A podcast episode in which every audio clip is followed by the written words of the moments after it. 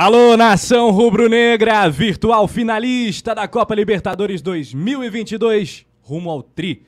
Chega de like, chega de voadora no like, se inscrevendo no Coluna do Deixa Fla, o seu porque tá no ar o nosso Pode Fla de número 23, com um convidado muito especial, um grande rubro-negro. Vamos apresentá-lo, Túlio. Vamos apresentá-lo, até porque ele tem nome do craque que decidiu o jogo do É. Flamengo ontem. Ai, Pedro, como é que é a musiquinha? Eu não sei cantar essa aí. Pode ser um novo jingle, né? O, Não é um isso? futuro jingle. Aí É. fica a ideia. Pedro Paulo, bem-vindo ao Coluna. Obrigado, Penido, obrigado. É, Túlio, só lembrar. No, É. Você vai falar Túlio Botafogo, mas melhor você Não, lembrar não, do Túlio Nelson Maravilha, Rodrigues. Não, não, lembrar aqui é do Flamengo, pelo amor de Deus. Negócio de Túlio, não. Galera, bacana estar aqui com vocês, falando sobre o nosso Mengão. Valeu. E vambora, né? É, falar bastante do Flamengo. Lembrando a galera de deixar o like, se inscrever. Quem quiser mandar perguntas aí, é, e aí pra facilitar pra gente, manda o superchat, qualquer valor. Podem fazer as perguntas. A gente vai falar bastante aqui, lógico, né? Do momento do Flamengo, também do, do, do lado torcedor do Pedro Paulo, que tá sempre envolvido né, nos assuntos do esporte também, né? É, é bem legal. A gente vai falar de clube empresa, o que mais? Estádio próprio. É verdade. Pedro Paulo é uma Maracanã. figura política importantíssima né, É. do estado do Rio de Janeiro. Vai falar muito, né? Sobre a cidade do Rio, sobre o Flamengo, sobre Maracanã. Tem bomba aí, né, Túlio? Tem bomba. É, ele, ele prometeu, né? Ele É, prometeu. Hoje teremos cortes históricos É, no Pode Flá. Então é isso. Depois da vinheta, Pode Flá com o Pedro Paulo.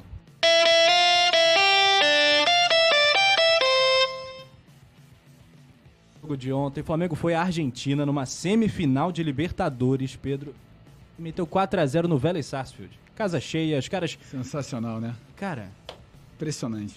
Impressionante. O Gabigol, né? nem precisou fazer gol. Não, virou ah, o cara da assistência. Garçom, É. né? Virou garçom, né?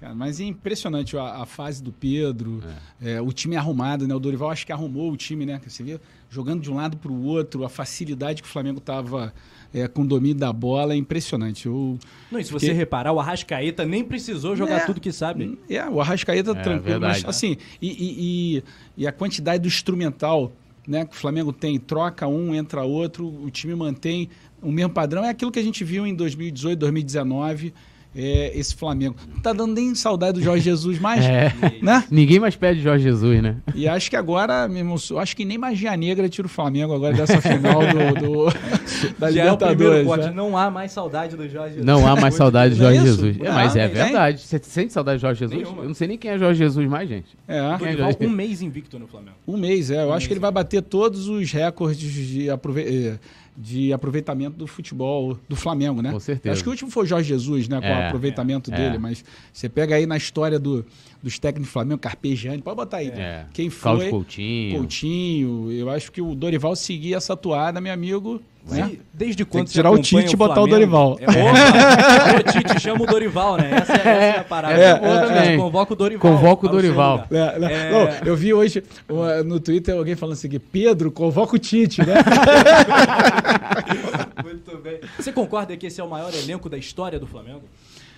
Eu acho que tem que, tem que rodar um pouquinho mais. É, a minha opinião é que tem tudo para ser, né? Eu- acho Como elenco. um time assim, como- incrível, né, cara? Porque tem o titular A e o titular B, né? É, é, é Domingo muito agora recurso. brasileiro, 11 da manhã. Muito recurso, mas eu acho que, é, imagina o, o Pedro do- na fase que tá, imagina o Bruno Henrique voltando, Nossa né? Com o Arrascaeta ainda. O Arrascaeta mantém sempre o nível é, muito acima, né? É, uma zaga excepcional, goleiro seguro. Pô, tá impressionante o Flamengo. É- Mas a sua expectativa ontem, antes do jogo, porque assim, o meu palpite foi 3, o seu foi quanto? 2 a 0 né? É. Eu acho que eu era mais empolgado. Você esperava, assim? Não, eu achava que o jogo ia ser mais duro. mais duro, né? Lá na Argentina, jogo catimbado, eu esperava uma coisa mais, mais, mais Um empatezinho apertada. já não seria ruim. É, é, é, é. Mas o Flamengo, eu acho que agora É finalista. ligou a locomotiva. Dá pra cravar? É finalista. Ah, não. Meu amigo, nem é aquele muito pesado tiro para Porra, como é que ele vai perder na, Pô, no 5 Maracanã? a 0 no Maracanã? 5x0? Não, não é possível, pô. Você bota a escala dele 10 zagueiros É. a gente não perde, pô. Vou botar Cabanhas, o time do André em 2004, todo mundo Eu acho que não tira. é, acho que até se escalar o Simon, o Simon... É, Não, e a é- chance é- da é o- gente dar uma, uma goleada no Maracanã é enorme, né? Imagi- Enorme. Imagina o Maracanã, né? O que, que vai ser nessa semifinal. Pô, né? E ainda tem a Copa do Brasil, né? Porque a gente ganhou do São Paulo lá por 3 a 1 É. né? E tem o jogo de volta, que a Tem gente também é uma brasileiro, cê- domingo. Domingo tem o brasileiro Né? e a gente diminuiu a, a pontuação contra o Palmeiras, Flamengo né? bem, só vai ser mais cedo, né? Vai ser, vai Vai ser de ser 11 manhã. horas, é, eu- 11 horas, né? Ninguém, eu não gosto desse horário. Não, apesar que o bom, quer dizer, a probabilidade do Flamengo Nós vencer é muito grande. a gente não- É porque a gente não dorme de noite, né? A gente é um notívagos, né? Então a E gente. o Rodinei, meu irmão. E- Esse Ué, aqui é apaixonado pelo Cara, Rodinei. nós, Sabe- não, Rodilenda. nós, Rodilenda. so- nós somos apaixonados pelo Rodinei. O Rodinei é a alma do Flamengo, a raça, meu irmão. Eu estou é, me apaixonando ainda. Pô, é brincadeira aquele cara. Aquele cara é o espírito rubro-negro. É, tá incrível, legal, a fase incrível, muito, incrível. muito Vai boa. entrar pra história como um dos maiores vencedores com o Manto Sagrado, né? É verdade, é verdade. Libertadores, É brasileiro. É verdade. Olha, galera, vamos subir o like. Tem a vinhetinha do like, solta aí. Deixa o seu like. E tem momento salve também, a gente vai interagir com a nossa galera, mas antes... Momento salve. Então agora a gente é obrigado a É. primeiro ao momento salve. Tu. Vamos lá. Antes, antes de mais nada, vamos ao momento Antes- salve. Nada, momento salve. Vamos lá. Aqui, ó, tá com a gente Douglas Vinícius. Ô, Douglas. Aqui, ó, como é que a galera tá ansiosa? Solta as notícias sobre o estádio, fala logo. Matheus Andrade, tá Zércules. falar Pô, de estádio no É. É, Larissa Silva, João Porto, Fernanda Lobac, que é integrante do Clube do Coluna. E lembrando a galera, se tornem membros do Clube do Coluna. Tem vários benefícios, várias categorias e também vocês podem fazer parte do grupo exclusivo de membros no WhatsApp. Eu tô lá, a Rafa tá lá, tá todo mundo lá e ainda recebe lá as, as informações em primeira mão, pá, aquela parada toda. E lembrando a galera também que é importante compartilhar, porque aí você vai aumentar o alcance aqui do nosso debate, né? E o nosso convidado prometeu hoje trazer uma informação nova sobre o estádio do Mengão. Mas a gente vai falar disso depois, né? Apesar da, da ansiedade, da, da- a gente também tá ansioso, mas a gente aí. quer falar de outras coisas, né? Segura um pouquinho, a gente vai falar ainda do jogo, vai apresentar o Pedro Paulo. Pra quem não conhece, Pedro, se por acaso com o Rubro Negro aqui não conhecer você, se apresente ao público do Coluna. Bacana, obrigado. Pedro. Eu sou o Pedro Paulo. É, 50, pa- parece aquelas coisas de Rotary Club, né? É. Parece que o colégio, você É, presente. Você, aí você- vai- você vai no assim, você tem que falar, né? Cidade, aqui, mas eu sou o Pedro Paulo, eu tenho 50 anos, eu Bateu cinquentinha já. meio século já de vida. De vez em quando eu entro ali num pó de azeitona, de palmito, pra tentar dar uma Mas engana bem, você tirou a barba, é. você, tá, você andou com a É. barba ali, agora você tá... tá Pô, tem um cremezinho de formol, mas te- sou economista, casado com a Tati. Ó, minha mulher é bomba no, minha mulher é bomba no TikTok, hein? Tem quase um milhão. mesmo? É, história, O estourado. Túlio também é TikTok. Não, mas eu não sou pô. estourado, não, porque eu não, não- eu não faço dancinha, não. Eu não sou da dancinha. Mas sou pai de três filhos, a, Ma- a Manu, o Mateu e o Luca. E o Mateu, acho que tá nos assistindo, o Mateu é... Alô. Fanático. No chat aqui. Meu irmão, o Mateu é um negócio flamenguista, até mais do que eu fui. Ele é doente, completamente doente. E, mas é, tenho já uma história de vida pública. Eu é, já tenho quase 27 anos de vida pública. Eu fui subprefeito da Barra de Jacarepaguá. Né, Para quem está de fora do Rio, é uma, é uma região enorme que da cidade onde tá- vai ser realizado ali o Rock in Rio e tal. Tem mais de 700 mil habitantes. É, eu fui secretário de Meio Ambiente da cidade, fui o chefe da Casa Civil dos dois mandatos, do primeiros mandatos do prefeito Eduardo Paz. Casa Civil é como se fosse o carregador de piano do governo, É o faz tudo, né? é o coordenador de todas as secretarias, aí toda a parte de planejamento, projetos é, que hoje estão aí na cidade foi eram sob minha responsabilidade. É, e a minha experiência mais recente agora foi ser secretário de Fazenda é, da prefeitura no terceiro mandato do Eduardo, com ali a missão de botar as contas em ordem da cidade, organizar é, as finanças que da cidade estavam destruídas da última administração, fomos lá, acertamos. Mas sou deputado federal já no quarto mandato, Desde 2011. desde 2006. Eu tenho um primeiro mandato de Como deputado estadual. de estadual, isso, 2006, e depois três mandatos de deputado federal. Desde 2006, mandatos consecutivos, que muito me honra que o Estado do Rio de Janeiro eh, me escolheu como um de seus representantes. E agora eh, sou candidato também para o próximo mandato. todos, eh, todos são ca- candidatos à sua reeleição, eu candidato à reeleição eh, num próximo mandato. Mas a minha vida foi dedicar à política e, em especial, o Estado do Rio de Janeiro, mas olhando muito a cidade do Rio de Janeiro, entendeu? Que é onde eu sempre tive a maior parte eh, dos meus votos e também servindo como gestor aqui da cidade. Eu fui candidato a prefeito em 2016, eu era o candidato da sucessão daquela administra- daquelas duas nossas administração, administrações. Tive a honra de ter tido meio milhão de votos da cidade. Imagina, eu nasci no Caxambi, Tu é querido Caxambi. eu sou cria do Caxambi, passei a minha vida praticamente toda em Jacarepaguá, ali na Taquara.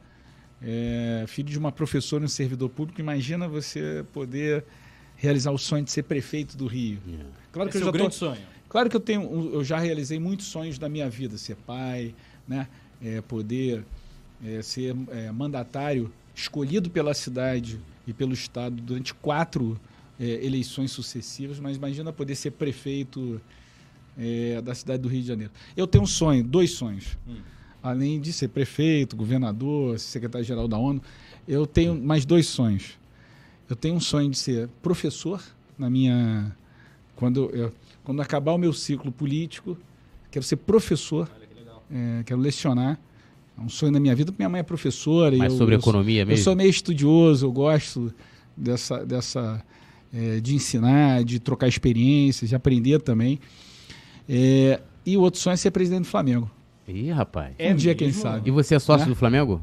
Oi? Já é sócio do Eu Flamengo? tô agora negociando o título do, do Flamengo. Então, o Túlio é conselheiro do Flamengo. É. Conta, Túlio. A gente vai ser- O que ele vai- precisa para ser candidato a presidente. Ele vai ter, ele vai ter- ele vai o ter- título. ele vai ter que comprar um título, ter cinco que não é anos, barato. ter mais de 35 anos, ele já, já cumpre é a esse requisito. prazo. é, Isso é longo já prazo. cumpre e Que, cinco anos aliás, de vida que, associativa. aliás, isso nem se cogita aí com, com, a, com a presidência irretocável do Landim, né? Landim é, uma- Claro. é, é, sem dúvida nenhuma é, um dos maiores, se não o maior presidente do Flamengo que a gente já teve. Eu acho que é um cara mais. Você sabe que o Landim ele é engenheiro de processo. Sim. Engenheiro de processo é chato pra caramba, né? E o Landim é ali, meu irmão, no detalhe. Eu falo isso porque eu, eu tive muita relação é, com ele por todo esse, esse.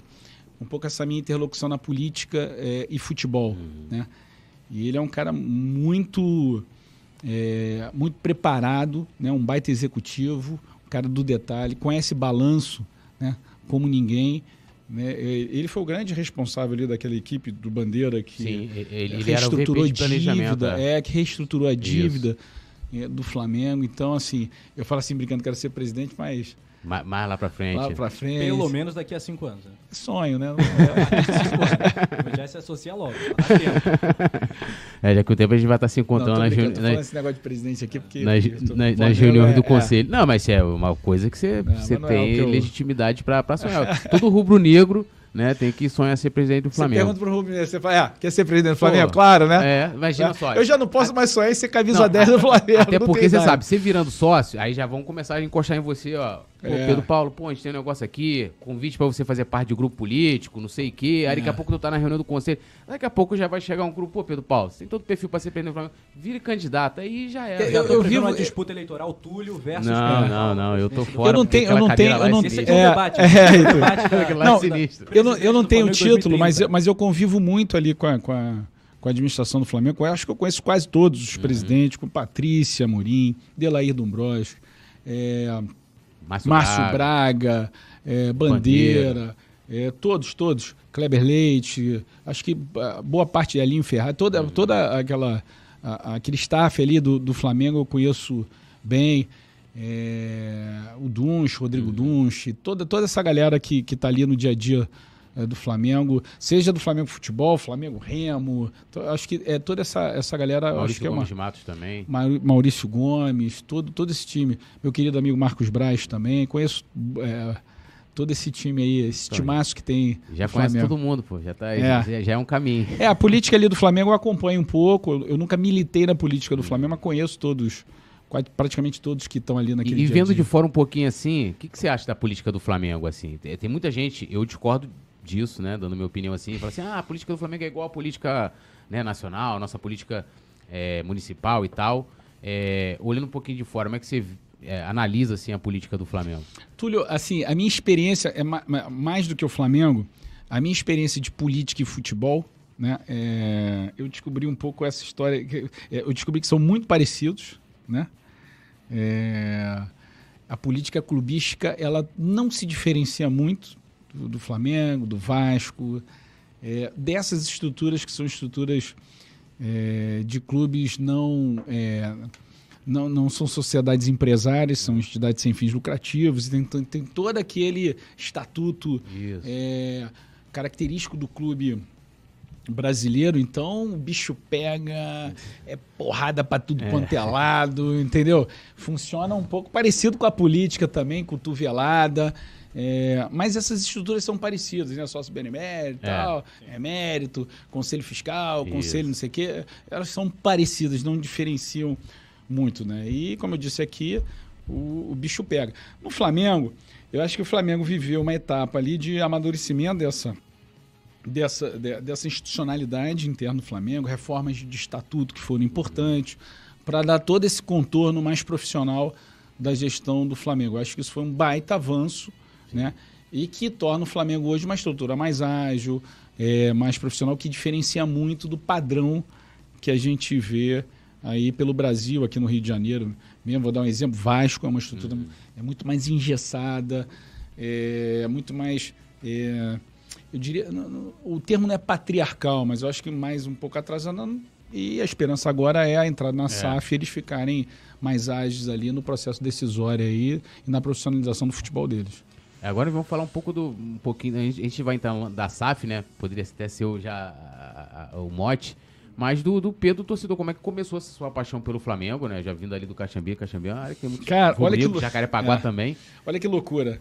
Meu pai, que não está mais aqui, botafoguense, cara, roxo, mas apaixonado, apaixonado.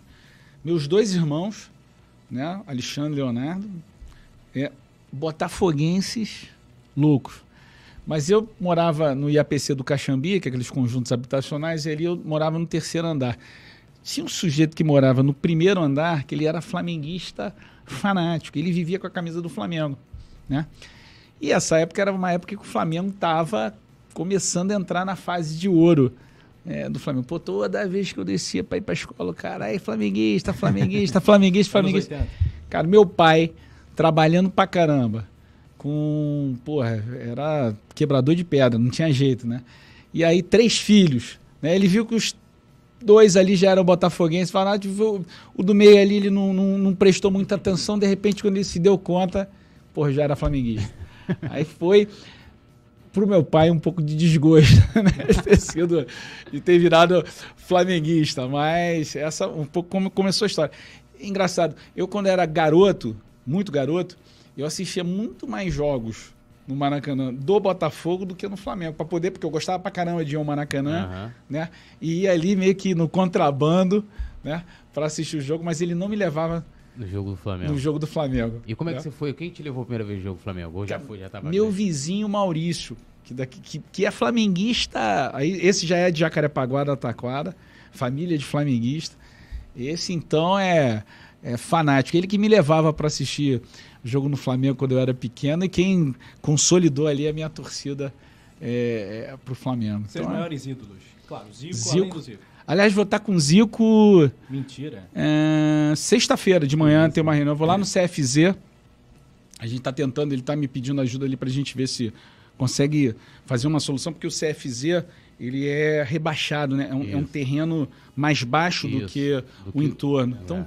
Toda vez que chove ali, ali é do lado direito, quem vai para zona oeste do Rio, né? a galera do Rio vai me entender, desculpa quem está vendo de fora, mas é do lado direito ali da Avenida das Américas é, o CFZ ali, então é uma área que quando chove alaga o CFZ, todo Os caras às vezes estão ali é cobra, jacaré, no meio do campo. Então a gente está tentando ver como é que a gente consegue ajudar é, o nosso ídolo aí, o Zico, a, a, a, poder não viver esse problema ali no centro de treinamento dele. Vou estar com ele sexta-feira, 10 horas, a gente marcou uma, um bate-papo. Sexta-feira, 10 horas, com o maior camisa 10 do Flamengo. É. Né? Pode ficar é. tranquilo, vou tirar foto, postar, vou tietar também, pô. Né? Ele jogou recentemente lá no CFZ, né? É, jogou no CFZ, gol? ele não tava lá. Esse dia não fez gol, eu só dei passes para gol. Né? Eu, eu, fui nesse dia o... O, o Jacaré o, fez gol de bicicleta. Não, eu fui o que o Gabigol foi ontem, entendeu? Esse ah, dia eu só... É. Na Gávea, jogando na Gávea, onde Zico, que é uma parte da Terra Santa que a gente tem em Quintino, que é a Terra Santa, e a Gávea também, né? Lá na Gávea eu marquei gol com passe do Andrade. Entendeu? Eu posso falar assim, ó, pô, fiz gol com passe do Andrade. Você eu joga bem, Pedro? Cara, eu fui. Hum... Senti que não, já. Não, não, não, não, peladeiro, peladeiro. Peladeiro é. sim, não. Pô, imagina, sou de Jacarepaguá aqui. Morava em frente a um campo de futebol, jogo bola, né? É... Meu pai era craque, meu pai jogava bola pra caramba. É, eu era um lateral esquerdo esforçado, né? Canhoto. É, canhoto, ah, canhoto. É, aí passei uma fase no gol também como goleiro. Né? Cheguei até a jogar salão, agarrava salão também. Mas mais pelada mesmo, futebol de, um futebolzinho de campo ali de vez em quando. Até hoje eu jogo um pouquinho. Né? De vez em quando a gente faz umas peladas Né? Aí, time do Romário, time do, do Ricardo Rocha, com time meu e tal. A gente já fez umas, umas peladas aí bacana. Mas cinquentinha tem que ir devagar, porque... Já no Master já, né, Pô, parceiro? não dá, Eu é. vou te falar, a cobrança aqui no chat tá grande, falou assim, ó, tem que atender o nosso rei, tá? Estamos falando aqui, ó, tem que dar o jeito de atender o nosso rei e tal. Cara, é. Olha aí, ó. CFZ. E tem que resolver, Aí, pô, nosso zicão, né, cara? O cara cobra da gente e fica até tremendo. Claro, Zil, claro, né? Tá, e além do Zico, seus maiores ídolos? Do Flamengo? Ah, tem Andrade, Adílio, né? É... Cara, tem- eu tenho um ídolo tá que. Não, tô falando dos os ídolos históricos, né? O Nunes é meu camarada também. Nunes, pô, Nunes é gente boa demais. E, e é também o nosso ídolo de 81, né? Tem Artilheiro, Né? artilheiro, Artilheiro. artilheiro das grandes decisões, né? É, pô. Mas tem vários. E, e hoje, eu acho que a Arrascaeta, Gabigol, né? São. Seu São, são preferido da isso. geração atual, quem é? É, agora é o Pedro. Eu acho que o Pedro é o. É, o... combina, né? Pedro com Pedro. é eu acho que esse garoto, eu acho ele um Não, talento. Um, E, e você é um né, cara uma privilegiado, superação. pô. Sabe por quê? O, o meu homônimo era o Túlio do Botafogo. Então, É. quando eu tinha, quando eu comecei a Maracanã, que eu tinha ali é, 11 anos de idade, era a época que o Túlio tava, 95, Túlio né? Maravilha. Aí eu chegava em qualquer lugar, mas o Túlio, ah, o Túlio do Botafogo. Eu, não, pô, o Túlio do Flamengo. Aí eu menti de tatuagem de Flamengo e também sondava de roupa do Flamengo justamente pra não ser confundido. É, Então você é. deu sorte, você é o pau Pedro, é Pedro do Flamengo Pedro é-. Pedro é- eu acho que esse cara é o, é o futuro. Muito bem, galera. Deixa o seu like aqui no Pode Falar. Muito Deixa o seu like. Da rapaziada. Vamos de momento salve também, produção.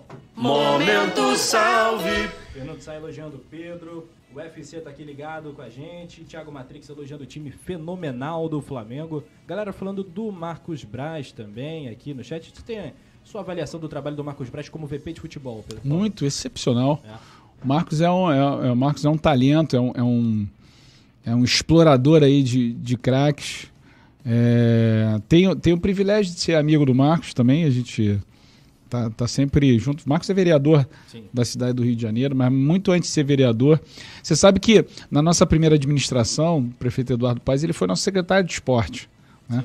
Então, É, crer. ah, lá naquela época, eu comecei a ter esse, esse convívio mais próximo com o Marcos. É um, um baita gestor, um baita executivo do futebol.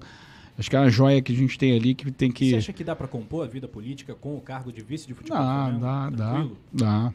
Tem que se dividir pra caramba, né? É. Tem que, ter, tem que ter semana de oito dias, né? Eu acho puxado. É puxado pra cá, horas, é. né? Acho que como vereador talvez seja mais fácil. Se ele, ele agora também é candidato, né? Ele É se deputado, elegendo, acho né? que já É. fica mais complicado. Tem que ir pra Brasília, né? Eu É. não sei como é que é a, a Eu acho também ali. que ele tem que ficar no Rio de Janeiro como vereador. Eu acho que ele tem que ser. Marcão, aguenta aí, pô. Deixa eu roubar uns votinhos aí do Flamengo. Botiza Olha só, então é isso. Obrigado aí pela audiência maravilhosa, galera participando. O Adilson quer saber sobre o nosso estádio, mandando um abraço aqui pro Coluna do Fla. Um salve pra Brasília, Ronaldo Crispim, manda sua cidade, de onde você acompanha o Coluna. E é isso. Poeta Túlio, vamos falar de clube empresa, já que o Vambora. cara é especialista no assunto? Vambora. Falar sobre a, a- a criação da SAF, né? É, seu nome foi muito falado, você falou em vários lugares.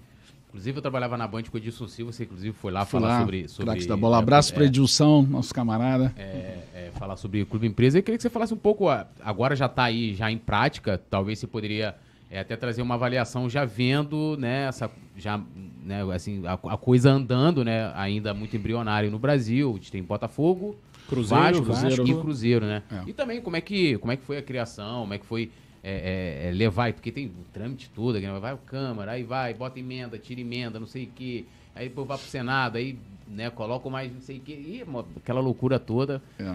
Do seu projeto inicial até chegar lá para ser aprovado, deve ter mudado muita coisa, né? Não, não, Não? Mudou, mudou pouca coisa, mas, mas teve algumas mudanças importantes e modéstia, desculpa a falsa modéstia aqui, mas mudanças que precisam ser revistas, né? Que é uma das críticas que eu tenho e são é, que a gente tem que corrigir rapidamente é, no projeto da SAF. Mas só dando um rewind aqui, é, Assim, por que que, por que, que começou a sua? Claro, tem sempre o, o- aquele estopim, né? aquele, aquele, aquele gatilho. Né? O gatilho foi, obviamente, é, o problema do Botafogo. Né? O Botafogo naquela época quebrou em 2018, ali final de 2018, 2019. E a gente voltou, voltou a pensar numa alternativa para salvar o Botafogo. Aí esse, eu me lembro que na época é, o Rodrigo Maia, que era, que era o presidente, botafoguense, né? ele, numa reunião na, na- na residência oficial lá da, da Câmara, ele, ele comentou esse assunto. Aí falou assim: é, o Botafogo tá falido. Aí eu brincando falei assim: ó, se precisar de um especialista em massa falida, né? é, como solucionar é, problemas complexos aí de, de, de instituições e tal, conta comigo aqui. Aí aquela brincadeira, ele me liga e fala: Pedro, você quer. Vamos tentar botar para frente essa história aí é, do Clube Empresa, porque já existia um projeto lá atrás, há muitos anos, que estava adormecido na, na Câmara. Eu falei, me dá que eu te, pode me entregar que eu vou te vou é, tocar um projeto bacana, vou me aprofundar, vou virar o maior especialista do Brasil em clube empresa, pode ter certeza. E assim foi, eu, eu, eu comecei a mergulhar no tema, no universo, né, é, desses dilemas é, da sociedade sem fins lucrativos, sociedade empresária, um pouco. Comecei a estudar como é que funcionavam os clubes no mundo, né? Eu chamei é, um time de especialistas da Câmara e de fora da Câmara. E um dos maiores especialistas que a gente tem no Brasil, que é o Pedro Trengraus, que é, que é professor da Fera, FGV, inclusive. fera, né? Chamei também o Pedro Teixeira, que é, é um especialista em recuperação judicial, que inclusive hoje, falei com ele hoje seis e pouco da manhã, está lá em São Paulo, é, num seminário com é, a- os principais é, é, os principais é, pensadores acadêmicos do meio jurídico que estudam o desporto, discutindo o clube empresa, hoje, hoje, em São Paulo, num baita seminário. Semana que vem o cara está em Paris. É, assim, é um tema que às vezes a gente não percebe, mas existe todo um, um mercado, um debate acadêmico sobre essa história de como os clubes podem né, eh, se profissionalizar e tal. Então, assim, aí eu, junto com essa galera, comecei a mergulhar no tema, conversando com muita gente. Foram, foi quase um ano de debate com os clubes, de debate com a academia, de debate com toda a cadeia do futebol, porque não basta só conversar com o clube, com, com o torcedor, com, com o atleta, você tem que conversar com, com a parte do direito, a parte empresarial. Então, é, até no, no TST, no Tribunal Superior do Trabalho, é, eu tive ali a ajuda, por exemplo, do ministro Caputo Bastos, que é o maior especialista de futebol é, do Tribunal Superior do Trabalho. Ele destacou sete juízes para poder estudar toda a parte de é, a parte é, trabalhista do projeto do Clube Empresa, que é um dos principais problemas das dívidas dos clubes, e assim foi. A gente foi estudando, estudando, estudando, é, compondo, conversando, ouvindo, falando com as federações, por exemplo. Falei muito com o Rubinho da Federação do Rio. Tive um apoio incondicional em todos os momentos, por incrível que pareça, porque a gente sempre tem o olhar das federações achando que são ali instituições atrasadas, que jogam contra o futebol, que querem manter seus guetos ali. Eu tive do Reinaldo Bastos, do, do- o, o Reinaldo, é, presidente da Federação de São Paulo, o apoio em todos os momentos. Primeira reunião que eu tive na Federação de São Paulo, ele botou todos os principais clubes presidentes, não botou segunda, os presidentes dos principais clubes de São Paulo sentar na federação para ouvir a minha primeira proposta é, de clube empresa, presidente do Corinthians, do Palmeiras, do Santos, do São Paulo, todo mundo, né? É, e assim foi ficando de pé essa proposta, ouvindo e tal. E aí, mu- enfrentando muita oposição, muita oposição, Túlio, eu tive, para construir esse projeto, a oposição de todos os clubes do Brasil, à exceção do Botafogo. É importante dizer isso, num primeiro até O momento. Flamengo também. Num primeiro momento. Aham. Aí depois nós fomos construindo ali, ajeitando. Claro que a primeira proposta é sempre uma proposta mais, é, eu diria, mais é, Bruta. é, sonhadora, Abstrata, né? menos próxima da realidade. Aí a gente foi decantando isso, ouvindo. é, mas, e depois, mas mesmo assim, é, a gente conseguiu aprovar o projeto do Clube Empresa, ainda com a oposição de muitos clubes, tá? Os vascaínos, é bom saber disso. O ex-presidente do, do Vasco O... teve comigo e Campelo, tal. Campelo? Sim, teve comigo. É, depois, é, não, somos a favor. ah, no, no- no meio da discussão, estava fazendo, juntando a associação de clubes na CBF. Colheu lá 17 assinaturas para manifesto contra Cara. o clube empresa. Isso depois de um ano debatendo. CBF, a antiga diretoria, Aham. contra, completamente contra.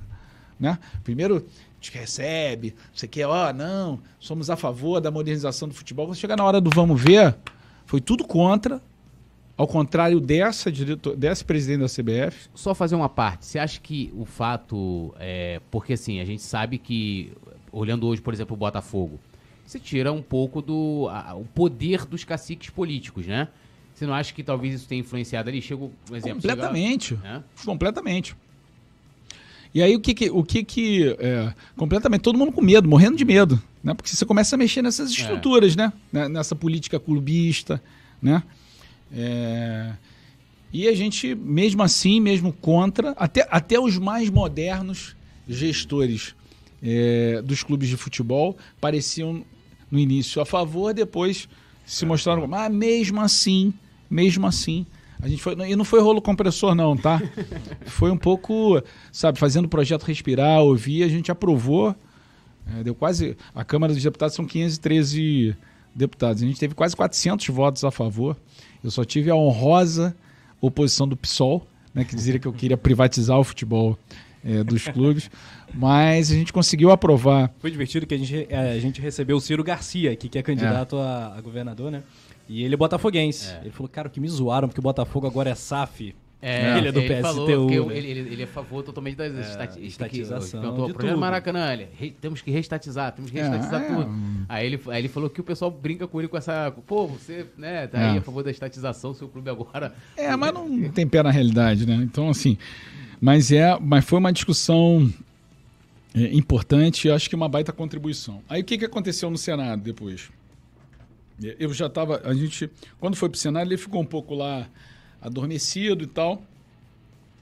É, tinha um, um, núcleo ali de, de, é, de, pessoas que estudam clube empresa ali de São Paulo, né?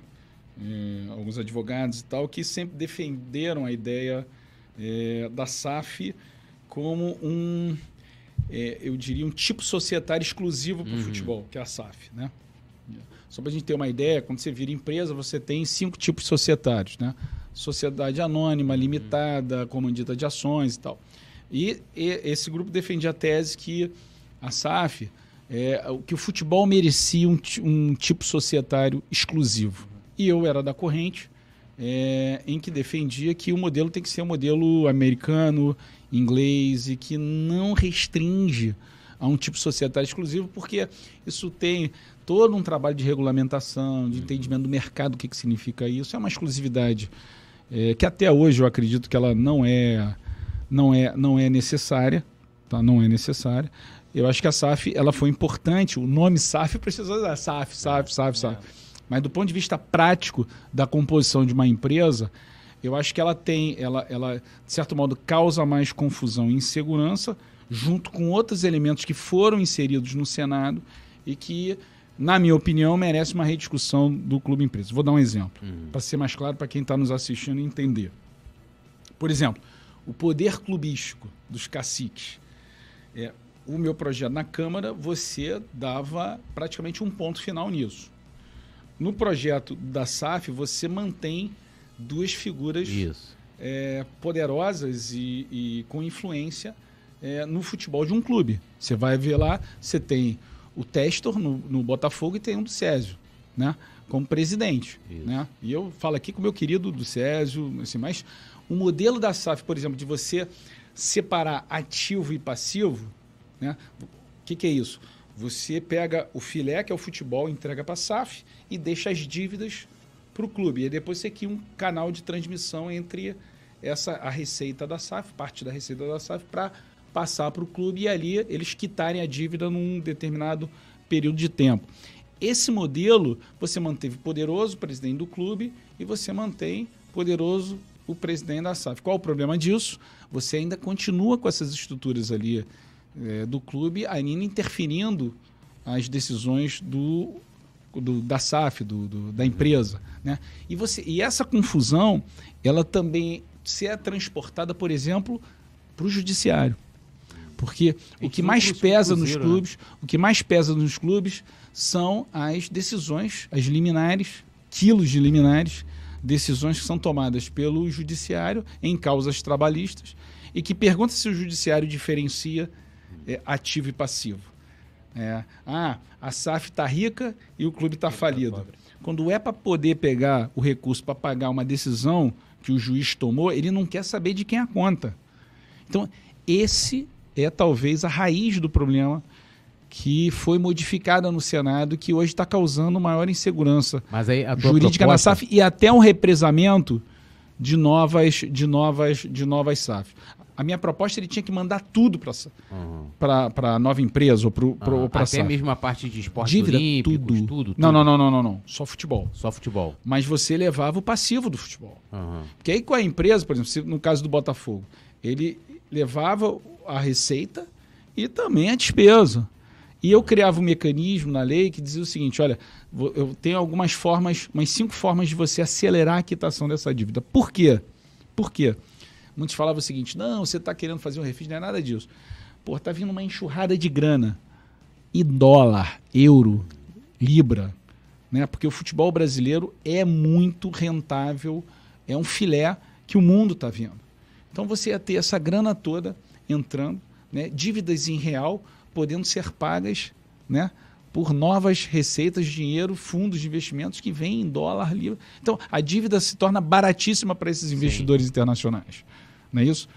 Então, você ter essa possibilidade de você levar isso, você ter um mecanismo de, de, de ter um desconto para quitação acelerada, pagar à vista, igual, cara, você está devendo o teu telefone, né? Tá devendo o banco, não fica a pessoa te ligando, Aham. aí tem um desconto aqui, não sei o que, para tu quitar à vista. Era mais ou menos um mecanismo como esse, entendeu? Então você podia ter essa oportunidade para zerar. Porque o que diferencia, Túlio, é o seguinte: é, quando você olha o balanço dos clubes, né? o Flamengo, por exemplo, o Flamengo tem um balanço arrumado, tem uma dívida administrada, mas é uma dívida muito grande, Sim. que hoje deve estar em torno de 500 milhões ou um pouco mais que isso. Mas o Flamengo fatura um bilhão, um bilhão e pouquinho é, por ano. Então é, de certo modo, é, administrado. Mas se você olha, por exemplo, os 20 principais clubes do Brasil, todos eles têm um endividamento muito maior do que o seu faturamento. Às vezes 3, 4, 10 vezes, 20 vezes, 30 vezes maior do que o seu faturamento. Então, assim, você tinha uma oportunidade a partir desses mecanismos, dessa oportunidade de recursos, de você limpar um pouco os balanços, ajeitar uh, os clubes. Você pega, por exemplo, os 20 principais clubes do mundo, né? Do mundo. Olha os balanços deles, são praticamente zero de dívida. Zero, praticamente zero de dívida. Então, assim, é, era uma oportunidade que a gente tinha de poder a- ajustar isso. E mais, isso é bom para o clube, bom para o investidor e bom para o governo. Bom para os credores. Né? Porque você quer, você, quer que, você quer que resolva isso. Boa parte dessas dívidas. é, tem- o que, que acontece? A gente tem um juro enorme há muitos anos. O Brasil é um país de juro alto. Boa parte dessas dívidas são bem menores. Bem menores do que elas realmente são. Elas, elas, elas são grandes pelo efeito juros sobre juros há muito tempo muito alto. Entendeu? Então você, sempre que você criar esses mecanismos, sabe, de quitação, é, é bom para todo mundo, né? E o governo arrecada também. Então, um dinheiro que E até ele... no curto prazo, vamos colocar assim, né? Porque É, eu tava vendo, acho que agora, acho que parece que é, é- o prazo é 10 anos pra ir pagando, se eu tiver errado, acho que são 10 Como é anos que vai quitar? SAF e- Como é que pagar fa- fa- conta matemática de padaria? Como é que você vai quitar em 10 anos a dívida do Botafogo? Que está em 1 bilhão, é, você tendo a transferência de 10% do, do faturamento do Botafogo. Qual é é- quanto é que é o faturamento do Botafogo ano? Ah, deve ser. 180, 200 Por aí, milhões? Por aí, É. aproximadamente isso. É isso? 150 milhões. Como é que você quita isso, 20 milhões por ano? É difícil. E você está confiante para reverter essa situação? Eu acho que eu acho assim, é, eu acho que o- o- o, é, os fatos é, vão se impor, né? A realidade vai se impor, né? Por exemplo, esse debate que eu estava falando aqui, é, que está acontecendo em São Paulo, a principal crítica que tem a SAF é isso, essa insegurança, porque você imagina, o Cruzeiro está vivendo esse problema. Até o, até o, ju- o ju- o juiz trabalhista entender que a SAF é uma coisa que. Imagina o tempo disso. Sabe? O investidor não quer saber, ainda mais o investidor estrangeiro, qualquer vírgula. Já, o cara já olha para o Brasil já fica assustado. Aí olha para o futebol assus- assustado mais ainda. Aí vê essas decisões, entendeu? Como é que o sujeito vai entender? Não, pô, a- a- o clube tem isso, a SAF tem aquilo, entendeu? Então a gente tinha que simplificar é, e não complexificar Sim. É, esse modelo. Essa talvez seja o processo, ponto. Pedro? Oi? E o Flamengo nesse processo? Da construção do clube empresa? É. Eu acho que o Flamengo, o Flamengo tem uma, vantagem é, competitiva que difere de qualquer clube, acho que no mundo, É. né? Que é o tamanho da torcida. Né? O Flamengo bem administrado, mesmo numa estrutura, uma estrutura sem ser uma, uma, uma empresa, né? É, sendo uma estrutura sem fins lucrativos, o Flamengo ele vai, ele continua explodindo e sendo o maior clube em faturamento do Brasil, na minha opinião. Então não precisa o Flamengo. O Flamengo não precisa, porque, por exemplo, o Flamengo, o Flamengo ele consegue é, monetizar, é, é, trazer receitas simplesmente com a força da sua torcida. O Flamengo não precisa de investimento estrangeiro. Se ele utilizar bem o potencial consumidor que ele tem, ele não precisa de um fundo estrangeiro que queira tirar lucro é, da marca Flamengo. O Flamengo bem administrado, sabe, explorando bem o seu torcedor consumidor, o Flamengo já tem o Flamengo explode. E o Flamengo deu esse passo na profissionalização. Não quer dizer que clube, o clube, como estrutura eh, de empresa, ele necessariamente será melhor do que uma estrutura sem fins lucrativos profissional. Né? Mas ele, eh, ele ele tem um conjunto de incentivos que levam para um universo muito mais profissional, né? eh, privado, do que uma estrutura sem fins lucrativos, entendeu? Mas, na minha opinião, o Flamengo eh, ele não precisa do clube empresa para ser a potência que ele é. É, e a, a gente tem diferença. Você, pega, você pode pegar, né, na Inglaterra, na Premier League, você tem alguns clubes que têm donos, né?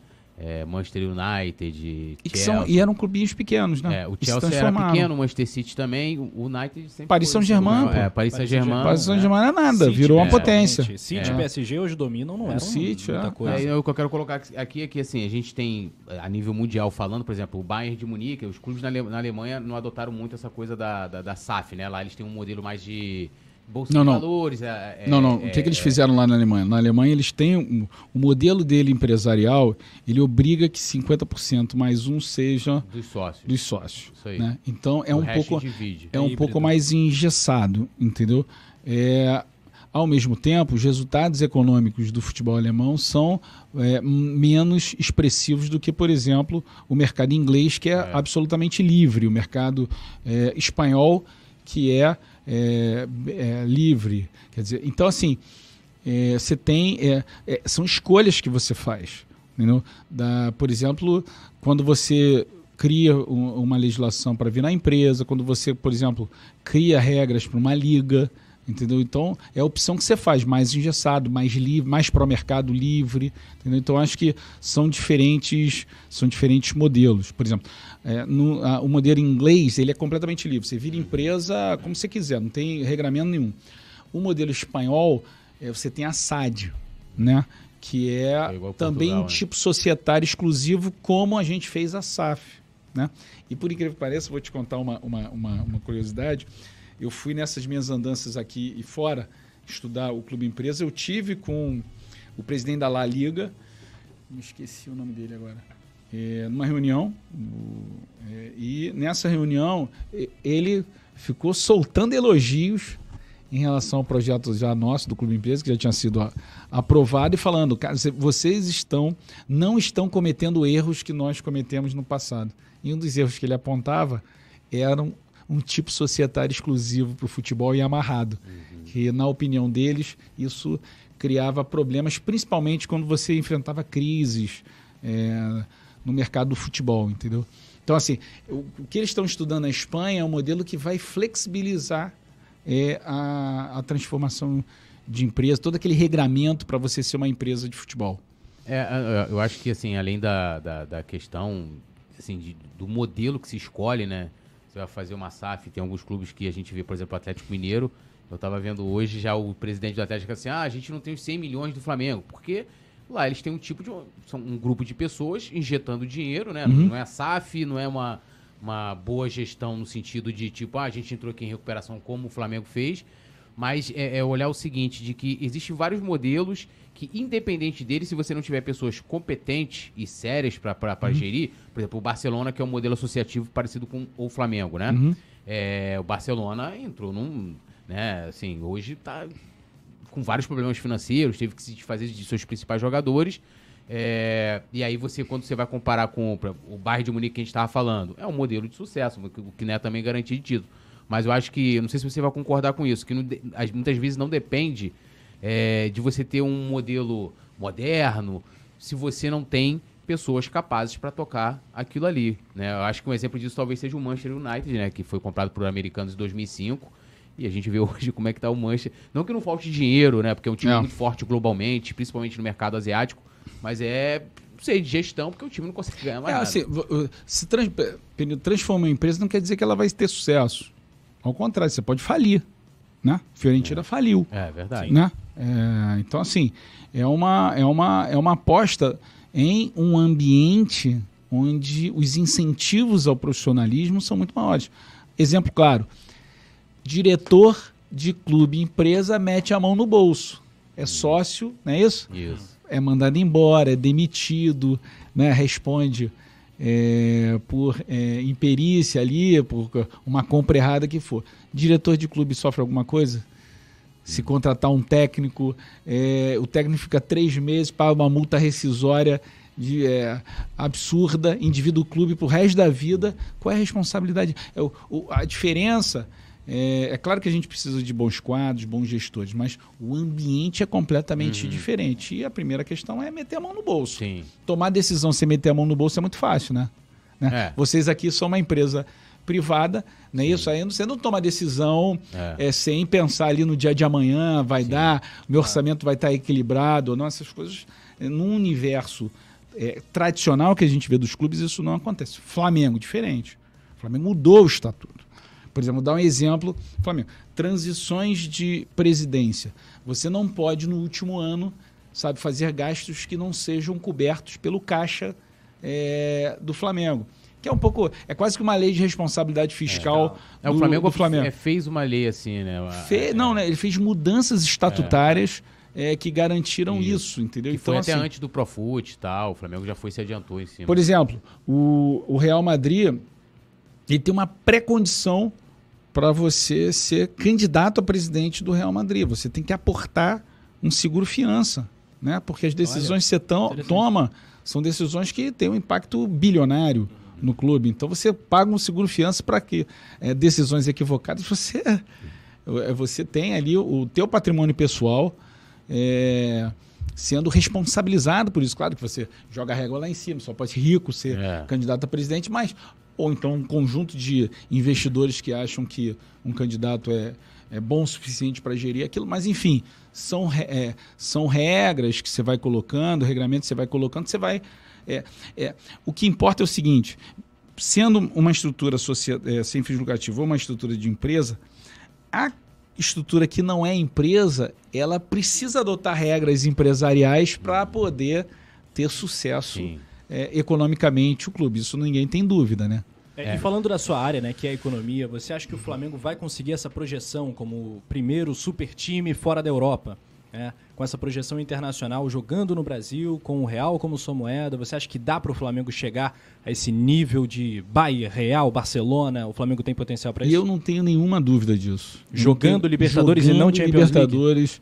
É, é, eu, eu, o que eu acho que hoje falta ao Flamengo é, é mais, é mais experiência em competição internacional. É aquela coisa, o Landim, uma vez, a gente conversando, ele falava dessa história. Acho que da- falta é mais competição internacional. Competição né? internacional, Só é que os isso. europeus não têm interesse. É, lembra aquele, aquela discussão de uma, Ah, de uma super mundial, liga né? é, Isso. Mundial o e tal? É ah, o Flamengo, a, a gente está acostumado é Vélez, né? É. É. é- é- é jogar em Quito, é jogar é, em Lima. Então a gente acaba tendo pouca experiência com os grandes clubes europeus. Entendeu? Se a gente participasse de uma liga dessa, eu não tenho nenhuma dúvida que o Flamengo estava ali em top, top 5 é, do mundo, né? Com esse padrão do time que tem. né? E a gente tem uma diferença assim. Ah, o futebol é, europeu tem ali os maiores claques do mundo porque é, a potência financeira desses clubes atrai os, é, os melhores jogadores onde quer que esteja no planeta. Mas ninguém produz. Ninguém produz atleta, é, jogador de futebol como o Brasil. Nós somos um- os maiores exportadores de, de atletas, de jogadores do planeta. 10%, 15% de todas as transações no, no mundo são de jogadores brasileiros e que são o custo de formação em real. Né? É. Aqui a gente está tudo falando em real. É. Entendeu? Então, ah, não. O Flamengo, um bilhão é, é menos do que fatura os grandes clubes? É, mas também o custo de formação é muito mais barato, entendeu? Então, Então, assim, eu acho que o, o gatilho que falta são essas. Eu acho que é um pouco essa essa experiência com esses grandes campeonatos internacionais, jogar com esses clubes para estar tá no nível de, por exemplo, desculpa ser extensa aqui, mas final, não, final do campeonato mundial, né? É, contra o Liverpool.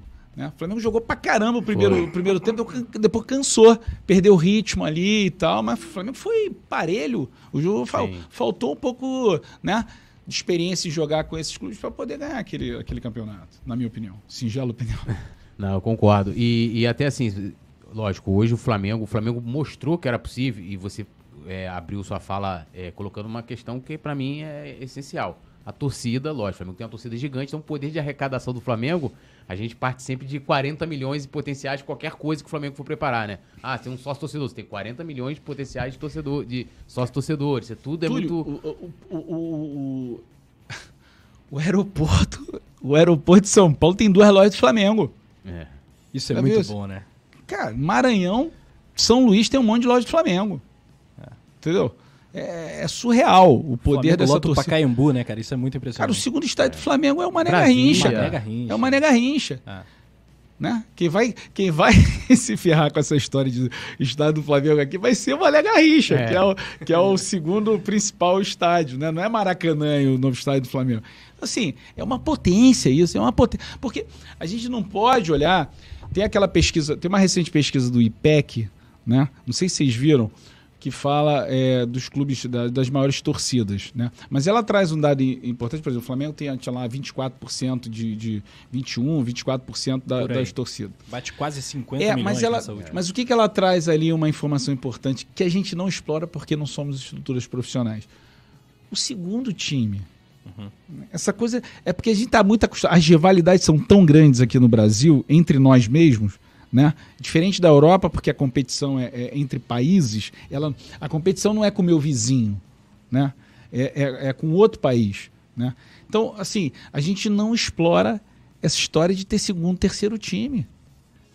Cara, meu fãs, filho, né? o meu filho fica escolhendo camisa. Ah, pai, eu quero uma camisa do Borussia, eu quero uma camisa agora do Paris, eu quero a camisa do. Entendeu? É consumidor. É consumidor e tá consumindo sem ser, sem ser torcedor. É flamenguista, pô. É, é flamenguista. Então a gente não explora isso, assim, essa coisa do segundo time. Uhum. Né? Então, quando a gente fala assim, qual é o mercado potencial do Flamengo? 42 milhões de torcedores do Flamengo. Não! Porque quem não é torcedor do Flamengo vai ser consumidor também. Sim. Até o próprio Vascaíno pode ser mais difícil. Mas hum, Aí você pega o Corinthians. É, é. mas você pega o corintiano, palmeirense, você pega o cara do Bahia, vai no Acre. Qual é o maior time do Acre? Flamengo. Flamengo. Né? É. Mas se não for o maior, é o segundo, é o terceiro.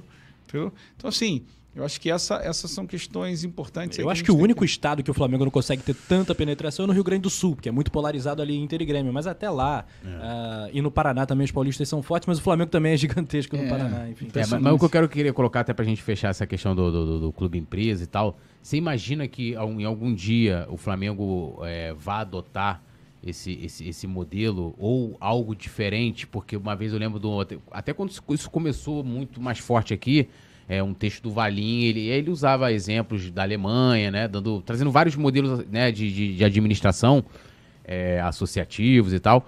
Se você imagina que um dia o Flamengo possa adotar um outro modelo diferente desse associativo, ou própria SAF, ou de repente abrir ações, ou alguma coisa, ou você acha. Porque assim, é lógico, né? Se, se um dia de fato você entrar ali e começar a viver mais internamente o Flamengo, você vai conhecer muita gente que é extremamente, radicalmente tradicional, no sentido de tipo, tem medo de mudar, ah, vai lançar a camisa, não. não camisa posso, posso, direto ao ponto. Se eu fosse candidato a, a, presidente do Flamengo, eu, eu não proporia o Flamengo virar empresa, ainda sendo o autor do clube empresa, porque uhum. eu acho que uhum. não precisa. O Flamengo tem condições de, de, monetizar aí muitos recursos sem precisar ser empresa. Por exemplo, pode emitir uma debenture, uhum. né, pode atrair é, grandes patrocínios. Eu acho que tem é, e mesmo assim, como é que você vai é, também é, é, precificar o capital do Flamengo? Entendeu? Uhum. Teve um tempo atrás que fizeram um estudo que ah, o Flamengo, pô, 5 bilhões de reais. Pô, que isso? 3 bilhões de reais pro Flamengo? Isso é. Seria muito burro é. alguém vender o Flamengo por isso, porque eu acho que é tão, é, é tão distante o potencial que o Flamengo tem do que alguns é, capitalistas podem é, mensurar quanto custaria né, é, virar uma empresa o Flamengo, que eu acho que é, não está na mesa isso. Acho que seria um erro é, para o Flamengo. O Valim ele está errado em algumas coisas. Não tem muitos clubes é, no mundo que são estruturas associativas e que dão certo. São dois: Real Madrid e Barcelona. Nossa. Né? Mas com aquelas travas todas que existem ali, é. responsabilidades. É, na Espanha tem o fair play financeiro, na, na, perdão, na Inglaterra não tem, né? Acho que agora que eles estão pensando em adotar, né? É, mas você tem um da, você tem um da FIFA, você tem um da, o da, da, da UEFA. Da UEFA. É, e, e você tem uma cultura é, diferente é. sobre visão de orçamento, né? de, de funcionamento de Sim. empresas privadas e empresas públicas. Né? Então, assim, é, lá, fair play, fair play financeiro é importante em todos os lugares, mas também você está partindo de uma cultura muito menos leniente é, e irresponsável do que aqui no Brasil, né? Aqui é uma brincadeira Sim. essa história. Não é, e não é só clube, não. O, governos também são absolutamente irresponsáveis é, na gestão dos seus orçamentos, né? É, eu queria falar um pouquinho, é, acho que é legal, em 2020 eu lembro que você tinha apresentado um projeto de lei que era justamente algo para regulamentar a questão da, da, da, da Liga. Que era da, da Liga. Liga, mas era junto com a proposta de direito de transmissão. Isso. E uma coisa interessante ali, que, é, é, que eu acho que é bom assim, no debate, é que ali você sugeria que era obrigação criar uma liga, né? No caso, iria mudar ali os direitos, a, a, a forma de negociação dos direitos de transmissão, mudando a legislação e a obrigação de criação de uma liga para que essa liga, além de organizar os campeonatos Série A, Série B, né, do Brasileirão, Copa do Brasil e tal, também de negociar coletivamente os, os direitos, direitos, de transmissão. Isso. Né? É, eu queria que você falasse, agora a gente voltou isso mais forte ano passado para cá, a, criação, a, questão da criação da liga, se você é a favor e se você acha que não é legal o modelo atual de que a gente negocia individualmente, por exemplo, o Flamengo vai lá, negocia com a, com a Globo, com a Record, com a, com a Band, com quem for que tiver à disposição para pagar por seus direitos nos seus jogos. Você acha que o modelo coletivo é melhor de negociar os direitos de transmissão? Isso. Antes, só, só um. Voltando aqui um ponto. Eu sempre defendi, desde que eu comecei a mergulhar no universo, estudar o universo do futebol, tem duas grandes alavancas para os clubes é, se modernizarem. Um deles é o clube empresa e a outra é a formação de ligas profissionais profissional. Liga tem que ser profissional, tem que ser empresa. Túlio. Você pega lá a Liga, tu vai para a Avenida Paulista, tem lá um escritório da La Liga na Avenida Paulista, tem um executivo contratado aqui.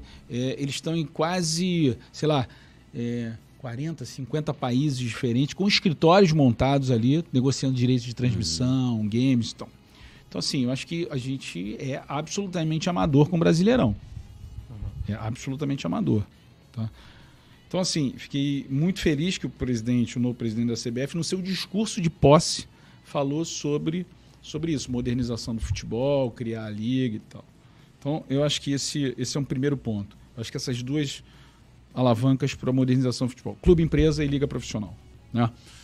Aí você vai olhando os modelos, comparando os modelos que dão certo. Né? Aí você pega os modelos de liga profissionais você tem aqueles que são mais abertos, Sim. né? Que a liga pode tudo e tal, mas que negociam, todos eles negociam coletivamente. A maioria deles negocia coletivamente. Né? É, e negociam coletivamente com algum tipo de trava para que aquela, aqueles clubes muito fortes não se distanciem muito daqueles clubes mais fracos. Né? Onde o que recebe clube, os clubes mais bem colocados, de maior torcida, de maior alcance, não seja tantas vezes maior do que os clubes mais é, menos colocados. Por exemplo, a La Liga, ela exercita isso. A Bundesliga exercita isso. Agora, por exemplo, a Liga Portuguesa não. A Liga Portuguesa, as distâncias são imensas. O que ganha mais é quase 13, 12, 13 vezes o que ganha o último. Na La Liga é seis vezes a diferença do maior é, e do menor. Então, assim, é é, é tudo escolhas de modelo. Uhum. Né? Por exemplo, uma outra decisão de modelo. Qual a participação da federação é, ou da confederação na formação da liga? Por exemplo, eu visitei é, em Paris, é, marquei uma reunião lá é, para a gente falar da liga, da liga francesa. Eu fui na Federação Francesa, sentei com o presidente da Federação Francesa e com a presidenta da Liga é, Francesa, que é uma mulher. É, ambos estavam sentados na mesma mesa, mostrando para a gente como foi a história. Foi uma história coordenada entre federação e criação da liga. Né? Quando você vê lá a, a, composição da liga francesa, a liga, a federação é sócia hum. da liga francesa. Eles fizeram, eles construíram um acordo, que é o que o presidente da CBF atual está ali incentivando para que os clubes se organizem e ele participa como sócio, com assento, com voto. Né? Até mesmo pode ter voto de Minerva. Mas você acha que os clubes vão se entender? Acho esse que não. diálogo é bem difícil. Acho que não. Acho que não. Porque aí você vê esse modelo de entendimento e você vê o modelo de conflito. Por exemplo, quando eu saí de Paris, fui para é, Espanha, para Madrid, com o presidente da La Liga, que eu já falei aqui. Javier, me esqueci o nome dele. Primeira coisa que ele falou quando sentou na mesa, falou o seguinte: aqui nós outros não nos entendemos com a federação, é inimigo, não sei o quê. É, então ele, ele, já colocou ali, porque foi uma liga criada a fórceps. Os clubes não se entendiam, a federação não ajudava, e aí se criou é, essa liga na porrada. É, só para entender, mas, mas é, algumas dessas ligas foram criadas através de regulamentações é, do a liga, parlamento? A ou, liga italiana foi uhum. uma liga criada é, por lei. Uhum. Porque, assim, quando você tem esse é, desentendimento reincidente, né, a lei ajuda para poder impor isso, que é, modestamente, o que eu acho que vai acontecer. Eu torço para que não, não precisa a lei. Tem lá meu projeto de lei. Sim que olha tudo isso, transforma profissional, é, obriga a ser profissional, obriga a ser uma SA, obriga a ter assim uma distância razoável entre o que recebe mais e o que recebe menos. Porque aí também tem um outro conceito, é, Túlio e, e que é o seguinte: é, os direitos de transmissão, na minha opinião, têm que ser negociados coletivamente porque é a principal alavanca, é uma das principais alavancas de, de financeiras dos clubes, do futebol. Claro. Quando você divide isso, uns ganham muito e outros ganham pouco. Eu estou falando isso aqui como flamenguista, uhum. rubro-negro, que ama esse time de paixão, entendeu? É, e acho que é claro que o Flamengo, é, sozinho na negociação dos direitos de transmissão, ganha muito. Mas eu acredito que mesmo o Flamengo, dentro de uma negociação coletiva, e essa negociação coletiva ela explorando todo o potencial financeiro que tem a liga, o Flamengo ganha ainda mais do que ele negociar é, sozinho. sozinho. Então, eu, por exemplo, você vê, ó, a Bundesliga, quanto ela vale? 5 bilhões de euros foi a negociação que eles fizeram durante a pandemia, que eles renegociaram as concessões dos direitos de transmissão deles. Quanto é que vale a liga a, inglesa, né, que é a maior do mundo, né? Aí você vê o direito de transmissão do Campeonato Brasileiro, não chega a um bilhão de reais. Entendeu? Então, assim, eu acho que a gente explora mal, isso é um baita potencial que a gente tem para alavancar financeiramente os clubes. Mas aí tu não. É assim, é, eu também acho que essa questão só vai para frente é, através de um projeto de lei, alguma coisa vindo como uma, entre aspas, obrigação né, de, de ser feito. Mas aí também, eu, eu, porque assim, eu vou explicar, por exemplo, eu, eu, é, eu acho que, beleza, tem que diminuir a diferença, mas assim, eu acho que há muita hipocrisia, eu falo dos clubes, né? Por exemplo, vou pegar aqui o próprio Atlético Paranaense que outro dia tava aí, o. o né, eu sempre esqueço o nome dele, Petralha. Petralha. O Petralha, não, porque o Flamengo e tal, não sei o quê. Mas o Petralha chega lá no, no, no, no seu estado, lá no regional, ele não quer ganhar a mesma coisa é, de um clube né, menor de lá. Ele, ele, ele tem essa mesma disparidade que o Flamengo tem nacionalmente, por conta Isso. de ter mais audiência, ser um, um time, é, principalmente hoje, mais forte, né? também tem essa diferença e ele não reclama, né? Então, mas assim, acho que isso pode acontecer dessa criação de uma liga vindo através de, de uma lei que obrigue né, a ter, tendo a CBF, talvez até mesmo as federações estaduais, porque tem isso também, né? Essa coisa do, do, é, do cacique, muitas vezes, da federação, e aí não estou falando de ninguém específico, mas do cara que não quer perder o poderzinho dele lá de, uhum. de mandar, de, de organizar o campeonato né, estadual, não sei o quê, de ter o, o voto na CBF, né? Pô, o cara fala assim, pô, se o campeonato brasileiro não for mais organizado pela CBF, pô, eu, meu voto aqui não vale mais nada para poder criar o calendário. Essas coisas que a gente conhece que é, é, é, alguns dão importância. Então, porque assim, aí você com certeza sabe disso, mudou recentemente a, o modo de se fatiar os direitos de transmissão, né? Acho que é 40, 40, 20, né? Que é colocação, uhum. é audiência, né? E esqueci a outra, a, a outra fatia. Mas são três que o Flamengo continua ganhando mais. É, claro. TV aberta, né? TV fechada e colocação, alguma coisa assim.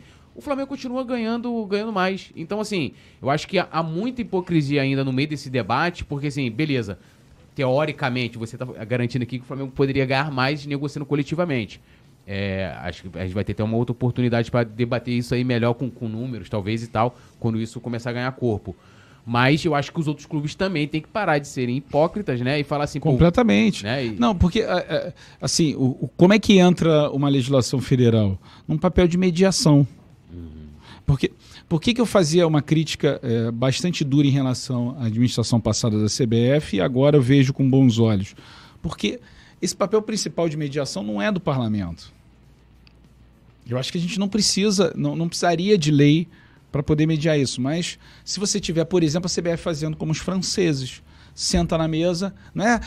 Junta aqui na CBF, tranca ali na sala e vocês se entendam. Não, é mediar, Aham. é mediar, negociar isso. Você pode ter parâmetros absolutamente objetivos que possam, que respeitem o tamanho, o gigantismo do Flamengo, os resultados. Você pode vincular isso ao Corinthians resultado. também, que é o segundo. E o bolo cresce pra todo mundo, né? Cresce é pra todo fundamental ter clássicos, ter rivalidade. todo mundo. Futebol é espetáculo, entretenimento, o, ev- o mega gente- evento. Um Flamengo e Vasco, com Vasco bem. a, a Premier é League, muito diferente. É muito. 140 países a transmissão. Pois é. O, o Brasileirão vai para quem?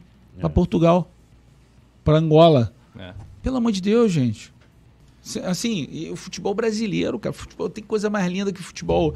Pô, o Brasileirão, cara, que Os riqueza. asiáticos, indianos amam Agora, o que, que tu futebol acha do nome brasileirão? Uma vez o Leonardo, o Leonardo jogou no É. Mengão e tal, ele falou assim, pô. O tio é uma coisa muito nossa. Aí né? ele falou assim, não, porque ele falou assim, Brasileirão pô, é difícil, você, né, você imagina, mundo. você cria um produto, agora, pô, tá até legal, tem rede social, tem tudo isso, né? E aí você chega lá, vai vender lá, vou comprar o Brasileirão, o cara vai achar que é um brasileiro grande, né? porque você tem La Liga, né, É. Ligue 1, Bunde- Bundesliga e tal, pô, os nomes É. mais, mais legais, né? É, Eu Acho é, que poderia também... Ah, Essa Essa estratégia. ideia do Libra. Você gosta do nome? É, que, é, inclusive a proposta era Libra, Eu né? acho que, assim, é, pega, mas eu acho que o, Pega. o importante é, o importante é, é, é, a- É o modelo é de conceito, negócio. É o modelo, Claro. é o modelo de negócio. Não dá, cara. Eu acho que o, o potencial está represado, podia ser cinco vezes, seis vezes mais, dez vezes mais do que isso, se a gente fizer essa negociação, essa negociação coletiva. entendeu? Então, Eu fico com pena o dos, projeto está lá. dos argentinos, uruguais, paraguaios, né? Com o futebol brasileiro Imagina. Batendo essa proporção, né? Talvez até eles vejam o exemplo brasileiro e, É. e a nossa liga, Sim. né, essa coletividade sul-americana cresça. Bom, galera, deixa o seu like, manda a sua pergunta pro Deixa Pedro o Paulo. seu like. Muita gente querendo saber sobre estádio, poeta Túlio. Chegou a hora? É, pode dar um salve antes, pra causar aquela claro. ansiedade. Vai lá. É... Momento Aí, salve. momento salve, vinheta. Carlos Jardim tá aqui com a gente. É, José Wilson, Carlos Danta, é, Gustavo Cunha, Elisângela Oliveira, Ronivânio Celestino, Gabriel Costa, Lucas Mengão, Leonardo Sá. Leonardo Sá, vamos comprar o Maracanã. É, Luiz Belfort, que é lá de São Luís. Eliane Luiz, é, é, tá aqui falando do Mané Garrincha, Lucas Mengão, Gustavo Cunha, Leonardo Sá. Ele já falou do estádio? Não, a gente vai entrar em estádio agora. Agora que a gente vai entrar em estádio. É, apesar de que eu tenho 1.500 outros assuntos pra falar com o Pedro É Paulo. mesmo? Vou Fazer um podcast de 5 horas, meus amigos. que é- Ah, pô, obrigado. não, porque é é legal, assim, eu acho que. É, porque assim, a gente vê muito essa, essa coisa, eu acho. é, ah, fulano candidato do Flamengo vai fazer pro Flamengo. Não. É, você, né, você, no caso ali, você teve a questão do projeto Clube Empresa, que num primeiro momento, botando entre aspas, tá, beneficiava o Botafogo, não de beneficiar, porque o Botafogo já estava ali com, com a intenção e com a vontade de fazer, é, que não tinha nada a ver com o Flamengo, por exemplo, né? Você a questão da, da lei do mandante, criação da liga. Então são coisas que, pensando no coletivo, eu acho que é isso, independente da- da- do, do time do político. Eu vejo isso como, Claro. como, como positivo, mas agora a gente pode falar de estádio, né? Com certeza, vamos Com lá. certeza? Bom, eu acho que, assim, quando começou o assunto estádio, né, eh, se falava muito no noticiário e nos bastidores, era Parque Olímpico, Deodoro. E aí teve uma tal de uma reunião, que eu sei que você estava presente, que aí surgiu, né, gasômetro. Queria que você contasse pra gente, bastidores, eh, como é que foi. Eu sei que, eh, na época, pelo menos do que foi noticiado, a conversa ali com o Paz era sobre a questão lá do Parque Olímpico, né, e tal, aquela coisa toda, e dali surgiu o Deodoro, ou, perdão, o gasômetro, é, e deixou a torcida do Flamengo louca, né, pe- pela localização É, e um tal. comentário, eu achava muito improvável surgir um espaço ali numa área tão interessante da É. cidade, né? Porque o Maracanã é tão central, é meio É. que incomparável, né? É. Trem, metrô, Trem, perto metrô, de tudo tudo. perto. Mas a área do gasômetro é muito boa, num lugar em franca expansão, né? É, enfim. Pedro Paulo. Como que surgiu isso Vamos aí? lá. Quem Como partiu que a ideia? Conte nos bastidores, Bastidores. Dessa, que teve várias reuniões, Casa do É. Paz, pá. Ó, aproveita, galera, compartilha pra todo mundo no WhatsApp, no Twitter, usando a hashtag PodFla, né? No Instagram também, porque chegou a hora da gente falar sobre estádio. Vai, Pedro. Vamos embora. É, eu quero falar mais do que o estádio. Né? Mas antes é importante a gente lembrar que esse, esse não é um assunto novo que surgiu Sim. agora há muito tempo. O Flamengo sonha em ter é, um estádio próprio. Eu me lembro, eu candidato a prefeito em 2016. é, eu, eu comecei a provocar essa história de não, Sim. tem que ter estádio próprio do Flamengo e tal. Aí depois os candidatos, ah, eu acho que também tem que ter. Outro falou, não, Maracanã e tal. Então não é um assunto novo que ele toda hora ele volta. E ele voltou com força agora, né? É, ele já estava sendo uma, um problema para o Flamengo, essa coisa da, da- da gestão do Maracanã, né? E ela se acentuou naquela liminar que foi dada pela Justiça, é, impondo o Flamengo a ceder os jogos né, para o Vasco e tal, quebrando um pouco o planejamento do Flamengo e tal. E aí, naquele momento, né, é, eu me lembro que o, o Landim me ligou é, e falou: Pedro, ó, pô, tô querendo fazer uma conversa aí com o Eduardo.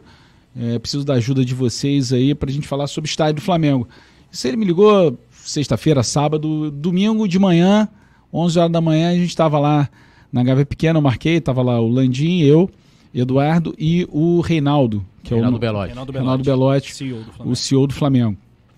E aí começou. Aí o Landim falou Parque Olímpico, é, falou da Terra Encantada, ali que seriam áreas potenciais para fazer o estádio. Já tinha tido uma polêmicazinha no Twitter, né? O, o- tinha surgido essa história do Parque Olímpico, aí o Sim. Eduardo falou que não dava, postou um Twitter explicando por que, que o. Parque Olímpico não dava. Aí eu falei com o Eduardo, para, para, para, para. não fica botando essas coisas no Twitter, senão vão achar que porque você é vascaíno, tá contra o Flamengo, não é nada disso, tá querendo explicar.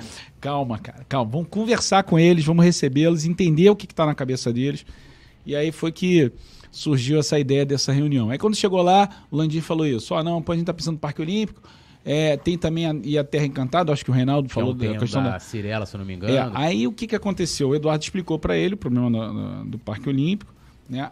É um pouco a, a- a circunstância fundiária ali é, do Parque Olímpico, a PPP que existe lá e tal. Explicou também os problemas, os gargalos que poderiam ter ali é, de transporte e tal. É, e falando aí abertamente, eu acho muito difícil ali, é, Landim. Aí o Eduardo fez uma contraproposta, falou, tem Deodoro. Deodoro é uma área ali é, que é uma oportunidade, são dos militares, a gente recuperou por conta das Olimpíadas, onde teve aqueles estandes de tiro e tal. É, é uma área ali que a gente está completando a Transbrasil, o BRT da Transbrasil, já tem o BRT da Transolímpica, tem a Avenida Brasil. É, você é, é, pode ali, tem espaço para você pensar um imobiliário no entorno para sustentar a, a construção é, privada. Tem um desafio, é um terreno do Exército. né? Então tem que convencer lá o Milico para poder fazer uma, uma criar uma solução é, ali para transferir isso para o Flamengo. Aí o Eduardo se colocou à disposição. Ó, não, se os milicos topar, se o Bolsonaro topar, ele, eu assumo o terreno, desaproprio. Eu desaproprio o terreno, pago o valor que os militares querem. Posso pagar o valor, mas se não quiser depositar, ele brincando, se não quiser depositar lá na conta do Paulo Guedes, lá no Ministério da Economia, a gente é, me dá em obrigações de, de construções para os militares, reformar, não sei o quê. Ver qual é o valor, eu faço isso em, em, é, em obras efetivas, se ele assim desejar, mas eu desaproprio e faço uma concessão para o Flamengo por 100 anos, para o Flamengo construir o seu estádio, 100 anos renováveis por mais 100 anos, sei lá, faço uma coisa é, ajudando o Flamengo a ter esse estádio. Né? E a gente ainda falou, ali ainda tem possibilidade com aquele terreno ali de você fazer um shopping, um outlet e tal, não sei o quê. E aí o, o Landim, naquela época, naquele momento, ele ficou um pouco receoso. A gente estava indo até, eu me lembro bem, a gente estava indo até para uma cerimônia de um ex-presidente do Flamengo, do Delair, que tinha perdido a esposa, e a gente estava indo junto, nós íamos nos encontrar no cemitério. Aí ele falou, não, vou passar por Deodoro na ida ou na volta para ver lá o espaço e tal. Sim. É, mas assim, na- naquele momento sentiu que é, um pouco que o Flamengo estava tava preocupado com isso, né? O Porque presidente não gostou tanto da ideia de Deodoro. é pelo deslocamento, Teve, teve é, uma resistência de alguns sócios também. tem uma resistência dos sócios. Tinha, tinha uma questão que é o seguinte, a avaliação econo- é, é, econômica é, do público que frequenta o, o estádio, o ticket médio de um estádio para ele ser sustentável. Já tinham esses estudos? O... Ele tinha, ele tinha alguns estudos, por exemplo, ele eles falaram que assim, o ticket médio é em torno de 80 reais, 80, 90 reais, né? Tá. É, o custo para se você para você ir num jogo, né, por pessoa, né? Porque você não tem que olhar só o preço do ingresso, tem que olhar o cara Claro. gasta, o cara consome e tal. É, e isso em determinado local poderia impactar nesse custo e não ser viável, né? É, o estádio do desejo do Flamengo, né? É, isso podia, por exemplo, limitar a capacidade de um estádio, dado que o Flamengo pensa num estádio maior do que o Maracanã, porque já não cabe o Maracanã para todo o potencial que Graças a Zico, você está confirmando isso. A Não é gente isso? quer o estádio para mais de 100 mil, Pedro Paulo. É, não, imagina jogo, a semifinal aqui com o Vélez. Você botar 68 mil Fica de novo? pequeno, Maracanã. Não tem como. Não, se e se você tiver que ainda- 100 mil, você bota 100 mil. Se você tiver 150 mil, você enche o estádio do Ainda tem Flamengo. aquela limitação Tá de certo o Landim né? quando ele fala que o Maracanã é Diminui. pequeno. Né? Aí tinha outras preocupações, e aí, assim, porque também é, não desistir do Maracanã, mas é, ter a noção das limitações do Maracanã. O Ma- o Maracanã, por exemplo, tem uma limitação de custo de é, abrir e fechar o Maracanã.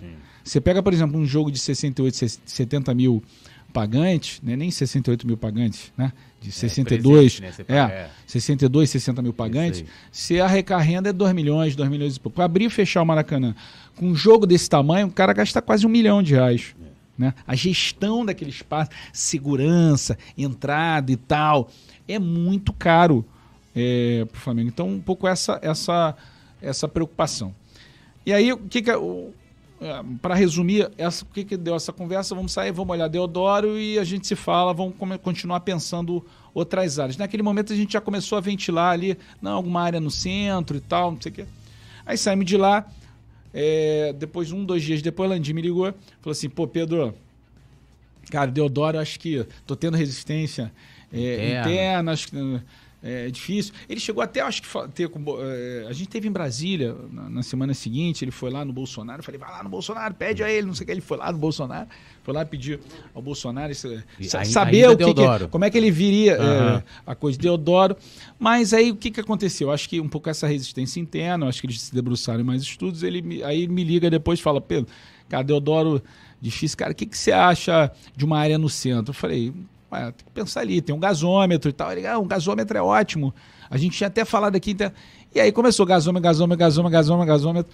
É, porra, vamos, vamos trabalhar esse local? Vamos. E aí eu voltei, Eduardo, Eduardo, a gente tá pensando no gasômetro. Eduardo, no primeiro momento, caramba, mas ali é o Porto Maravilha, não sei o que e tal. E, e tá dentro, aquela área ali, o, o, o, o potencial construtivo é muito alto, é muito caro pro Flamengo. Eu falei, ó, calma, calma.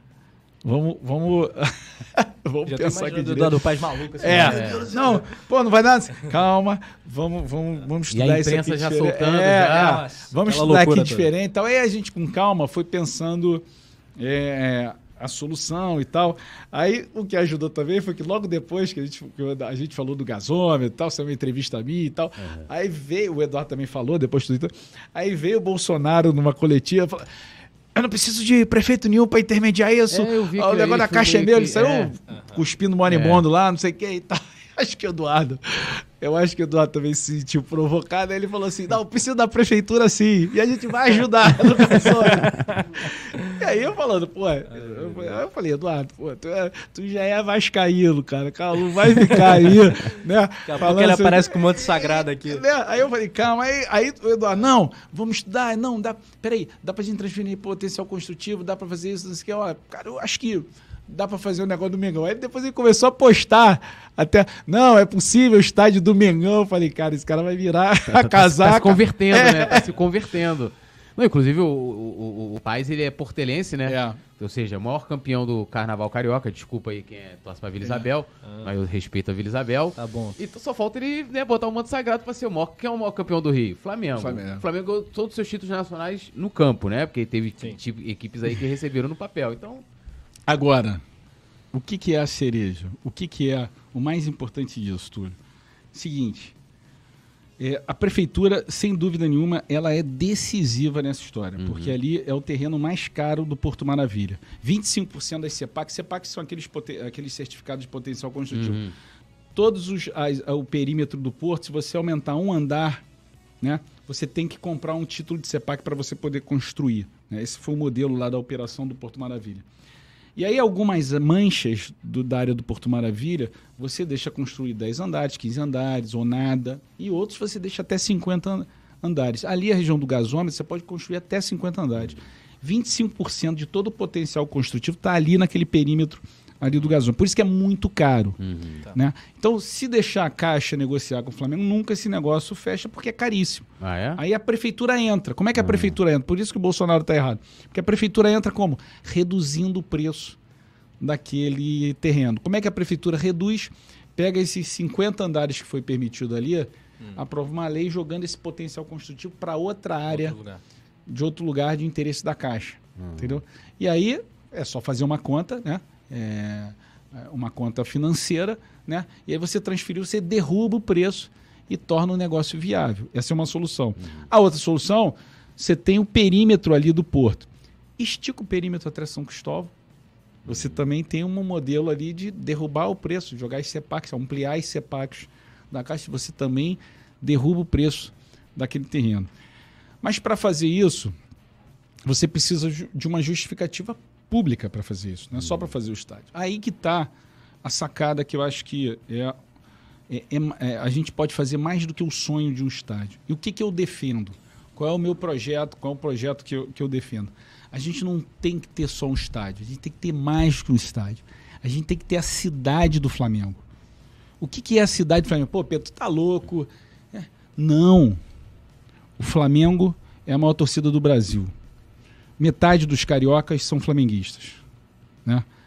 Metade dos cariocas e fluminenses são flamenguistas. Nós estamos falando de 3 milhões e meio de cariocas, nós estamos falando de 8 milhões de fluminenses, né?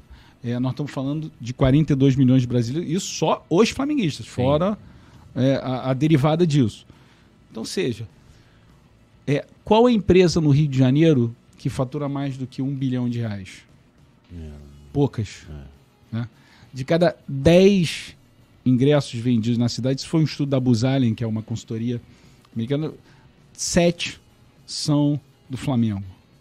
Olha o potencial que o Flamengo é, muito mais do que aqui, a gente, como rubro-negro, o, o olhar econômico dessa história, o olhar estratégico para uma cidade.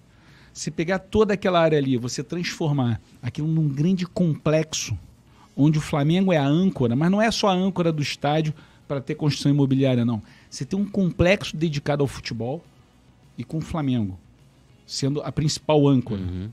Aí os vascaínos ficam, ah, não sei o que, não, deixa uma área ali pro, pro, pros outros clubes e tal, mas o Flamengo se é a âncora disso. Você pensa uma criança de Roraima, que é flamenguista, cara querendo viajar pro Rio, cara, flamenguista, onde é que ele vai querer ficar no hotel? Um hotel perto do estádio do Flamengo, ali no estádio do Flamengo. Você tem um centro de convivência, uma área pública, você tem treinamento. Todo dia você tem espaços de treinamento, você tem ali é, hotel, você ter centro comercial, você ter shopping, você ter um parque ali, tudo voltado com essa experiência do Flamengo, essa experiência do futebol, de ser Flamengo no país do futebol, na cidade do maior clube do Brasil. Assim, você não tem um clube, é, eu acho que no mundo, num clube no mundo, que tenha tanto torcedor numa cidade, uma grande cidade como o Rio de Janeiro.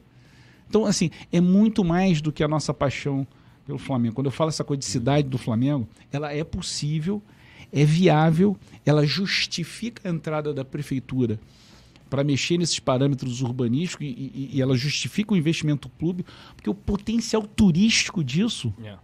é gigante. É gigante. A, a- a chance que a gente tem de revitalizar uma área que está esquecida. Vai agora. Vamos sair daqui, ó.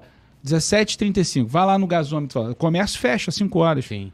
Aquilo ali parece um Walking Dead. É, é um horror, sim, cara. é. Ali, insegurança, é, pobreza, não tem, cara, não tem alternativa. Imagina você dar vida aquilo para um projeto desse. Então, pra gente entender assim, esse, lógico, o estádio, né, como o principal, né, é, chamariz dali da área, Como ponto de partida. o ponto de partida, aí você teria, a gente teria, sei lá, um museu, áreas de convivência, é, o que Tipo fanfest, aquela coisa. Aham. A experiência não é só ir no estádio. Só ir no A estádio. experiência é viver, por exemplo, o dia de jogo de futebol. Uhum.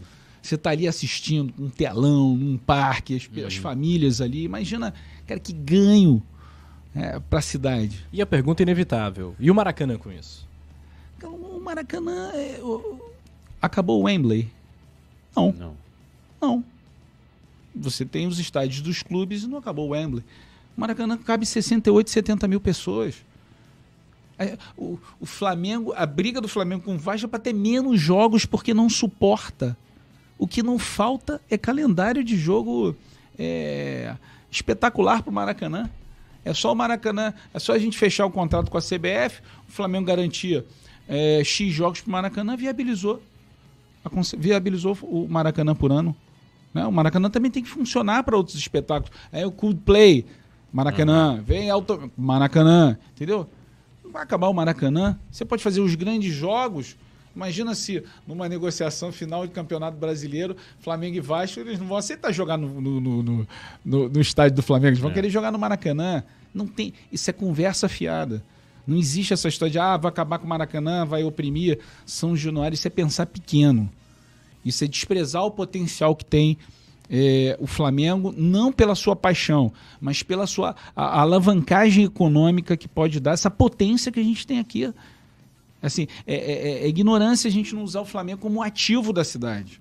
Então, essa é a minha, mi- essa é a minha, é, a minha militância. É, é, e um pouco mostrando dados, informações, que isso não é uma loucura de Agora. um, de um rubro-negro fanático. né? É uma coisa absolutamente real, possível, estratégica, com um olhar de médio e longo prazo para o Rio de Janeiro. E você apresentou essa ideia lá, lá pro, pro Landim, tipo, ó, vamos criar a cidade do Flamengo. Qual foi? Falei. É, ele concordou, falou, vamos, vamos pra dentro. Não, o que, o que eu sempre falei desde o princípio, falei com, com, o Landim, falo assim, eu sempre falei desde o princípio, não pode pensar o estádio pelo estádio. Só o estádio. Só- não é plotar ali, ah, não. É, tem o é, estacionamento aquele- famo- aquela famosa imagem foi eu que, que, que fiz ali do, do, do estádio, no estádio do Borussia, eu botei a Aham. imagem do Borussia naquele Ah, terreno do gasômetro, né?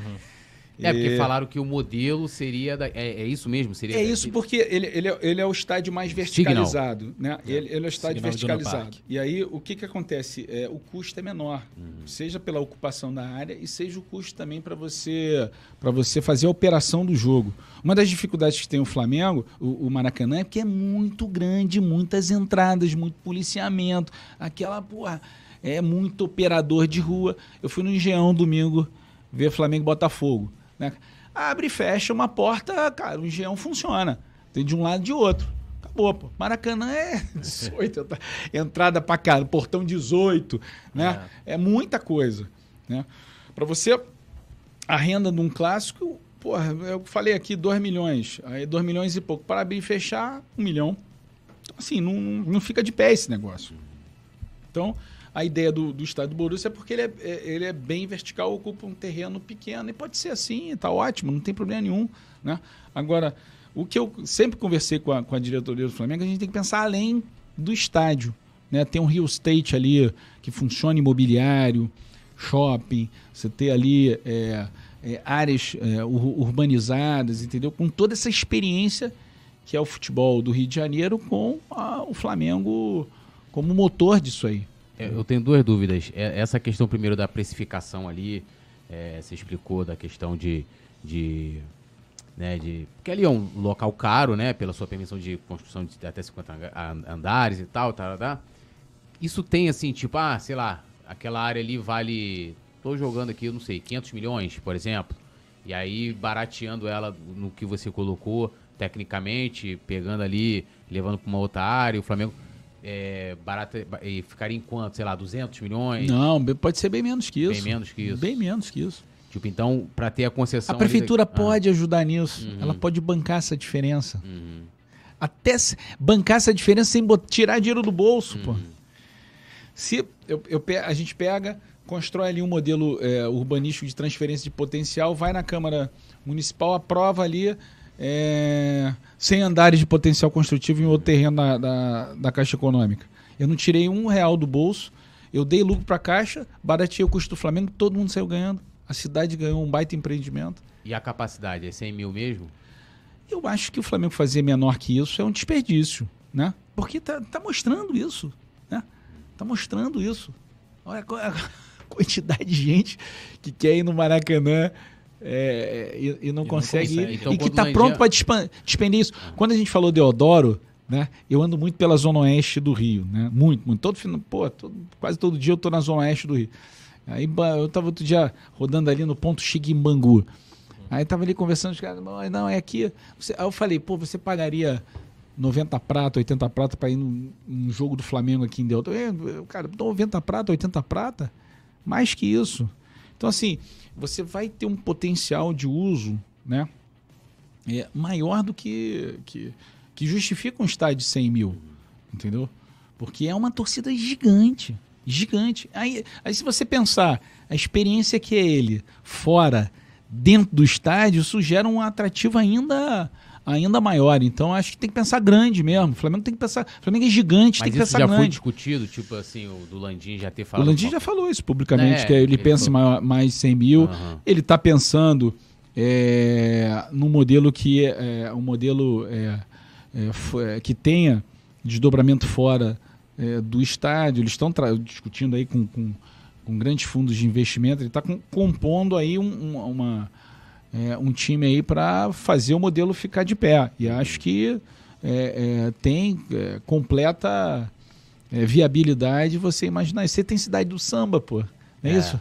Você não pode ter uma cidade do futebol, uma cidade do Flamengo. Entendeu? Agora, assim, o, custo, rapidinho, Rafa, é, por exemplo, lá, Flamengo, lógico, vai ter que entrar pesado aí na questão do estádio, mesmo que tenha ajuda da prefeitura, né? Vai ter, sei lá, arrumar parceiros, patrocinadores para montar ali o estádio ali.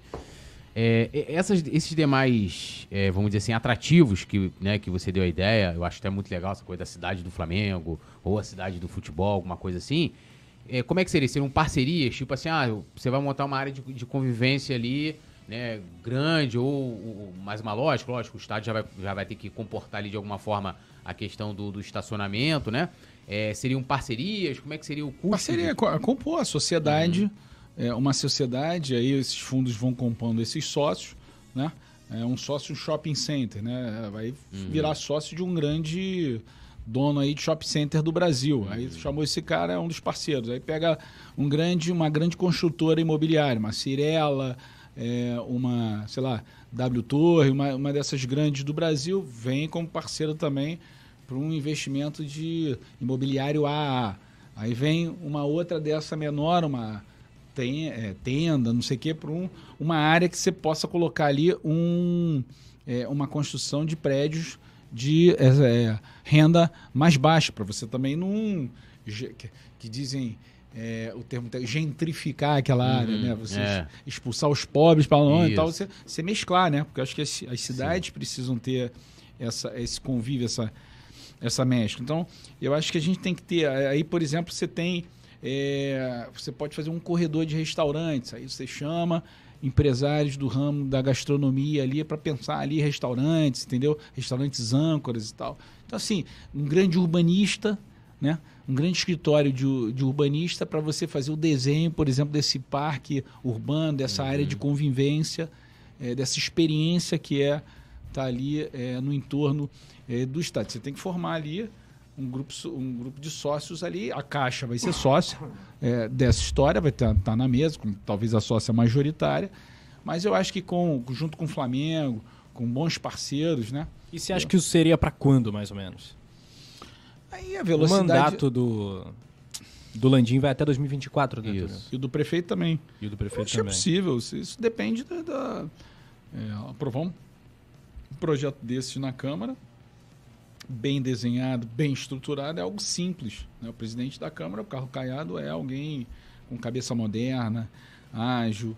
É, a gente aprovou projetos complexos na, na- na nossa administração, Reviver Centro, que é, é um projeto é, também um projeto que há transferência de potencial construtivo, ganhos de potencial construtivo. Isso, isso tudo, essa coisa da transferência do potencial construtivo, não tem muita burocracia, por exemplo? Não tem, tipo, ah, sei lá, Não, tem demora... que apro- aprovar a lei. Tem que aprovar a Ah. lei. O mais complexo é você fazer o desenho né, e aprovar a lei. Por exemplo, o reversento, se você constrói ali um prédio é, um residencial, é, a construtora ganha potencial construtivo, às vezes na Zona Sul, na Tijuca, na região do Meier, para que ela possa fazer prédios mais altos é, nessas regiões. E, e- terrenos que ela tem ali possa ter um ganho adicional. Tem descontos, tem é, reduções de ISS na construção, de IPTU, de TBI na transferência do imóvel. Então você cria incentivos ali para poder viabilizar o negócio. E a prefeitura, essa aqui, é, o, essa aqui é, é, a ação direta da prefeitura. A gente pode uhum. entrar nesse jogo e definir reduções de preços né, é, que tornem incentivos. É, e não são incentivos, importante dizer isso, é, Penido e Túlio, não é incentivo tirando dinheiro, é, é, tirando recursos de educação, saúde. Não, você é, faz isso com legislação. Uhum. Não, não, dinheiro público. Você não precisa tirar dinheiro da, da educação. Uhum. Você faz isso com incentivos na legislação urbanística e que viabilizam isso, tá? Então, é, é, é agir com inteligência uhum. ao ferramental na legislação urbanística federal e a criação de legislação urbanística municipal para viabilizar essa história. É, eu vou trazer só um contraponto. O Shoa teve aqui com a gente, né, Marcos Shoa, ele acabou de, ele estava como candidato, né, no caso na época ali pré-candidato a deputado federal também, né, é, chegou a lançar candidatura, mas desistiu da candidatura. É, e ele fez alguns contrapontos né, com relação ao, ao, ao gasômetro, estádio. ao terreno, ao estádio próprio. Porque é, é, assim também, acho que a galera foi muito. Ele trouxe, é, que, eu, que eu sempre falo aqui, ele trouxe boas reflexões para, que, para, para, para a questão. Por exemplo? Por exemplo, é, é, primeira questão financeira, que você já mais ou menos explicou que a área ali tem um potencial construtivo de que vale tanto, a gente pode transferir aquilo ali para uma outra área, ou seja, o Estado. Preço, pum, é, derruba. E o Estado ali não vai perder, porque ele, na, nessa outra área que vai ser transferido, ele vai ganhar. Eu acho que esse ponto aí você explicou aqui pra gente. Uma coisa que ele. Outra coisa que ele fala, que ele também levantou aqui, acho que você respondeu primeiro que, ah, ele falou, mesmo a área sendo é, federal, né? Ele, é, federal, que pertence ali aquele fundo da Caixa, Caixa ali não. e tal, é, precisaria de ter a autorização da prefeitura para construção. Isso não vai ser problema, porque a prefeitura. Não, a autorização da prefeitura é Já, é mole. É. A questão é a mudança da legislação urbanística por parte da prefeitura como uma, é, como uma ação direta para reduzir uhum. preço e viabilizar o negócio. Eu aí, acho que isso que é o. É, aí ele falou Mas... também do que ele fala que tem, tinha a questão do, da usina, é, a usina de asfalto, né, que também é da prefeitura, e um depósito que tem ali, que era da SEDAI, que passou a ser da prefeitura, que com certeza, pelo que você está falando, isso aí é, é tranquilo. Uma coisa que ele falou muito importante, que ele colocou aqui pra gente, foi a questão da mobilidade ali.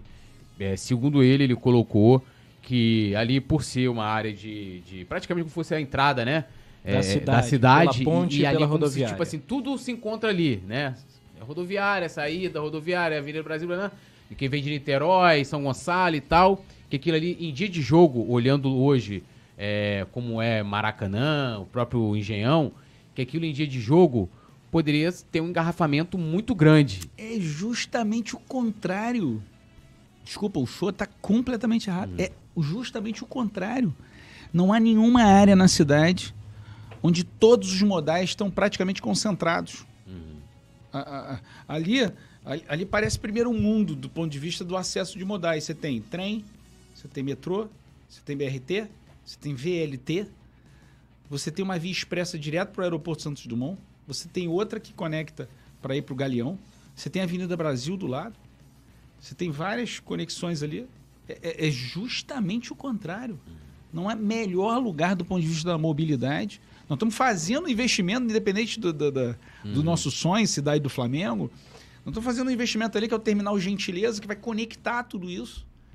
Então, assim, é, é, é, desculpa, é, o, é completamente o contrário do que o Shoa falou. Não há lugar do ponto de vista da mobilidade melhor do que. Maracanã, como é que fica com a radial? Só tem a Radial Oeste, tem lá o metrô. Sim. A Radial Oeste, 28 uhum. de setembro, tem ali ao lado de São Francisco Xavier, uhum. né? Tem ali Avenida Maracanã, sabe, o, o, o, Maracanã é muito mais complexo do ponto de vista do transporte do que BRT não chega ali no Maracanã.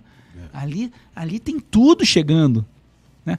A gente pode, dá para esticar o metrô ali, a estação que vai ali na prefeitura, na cidade nova, um pouquinho para frente ali, ou botar uma conexão direto. Porra, é ridículo. É, é, é, é possível fazer é isso no perfeito. metrô? Perfeito. Aproximar não. o metrô, a saída do ah, metrô? Dá para fazer, dá para aproximar isso perfeito. Ali do ponto de vista do, da, da, logística, entrada e saída, é perfeito. Você abre a possibilidade, por exemplo, de um, de um, de um torcedor potencial de Niterói, São Gonçalo, que vai chegar mais rápido.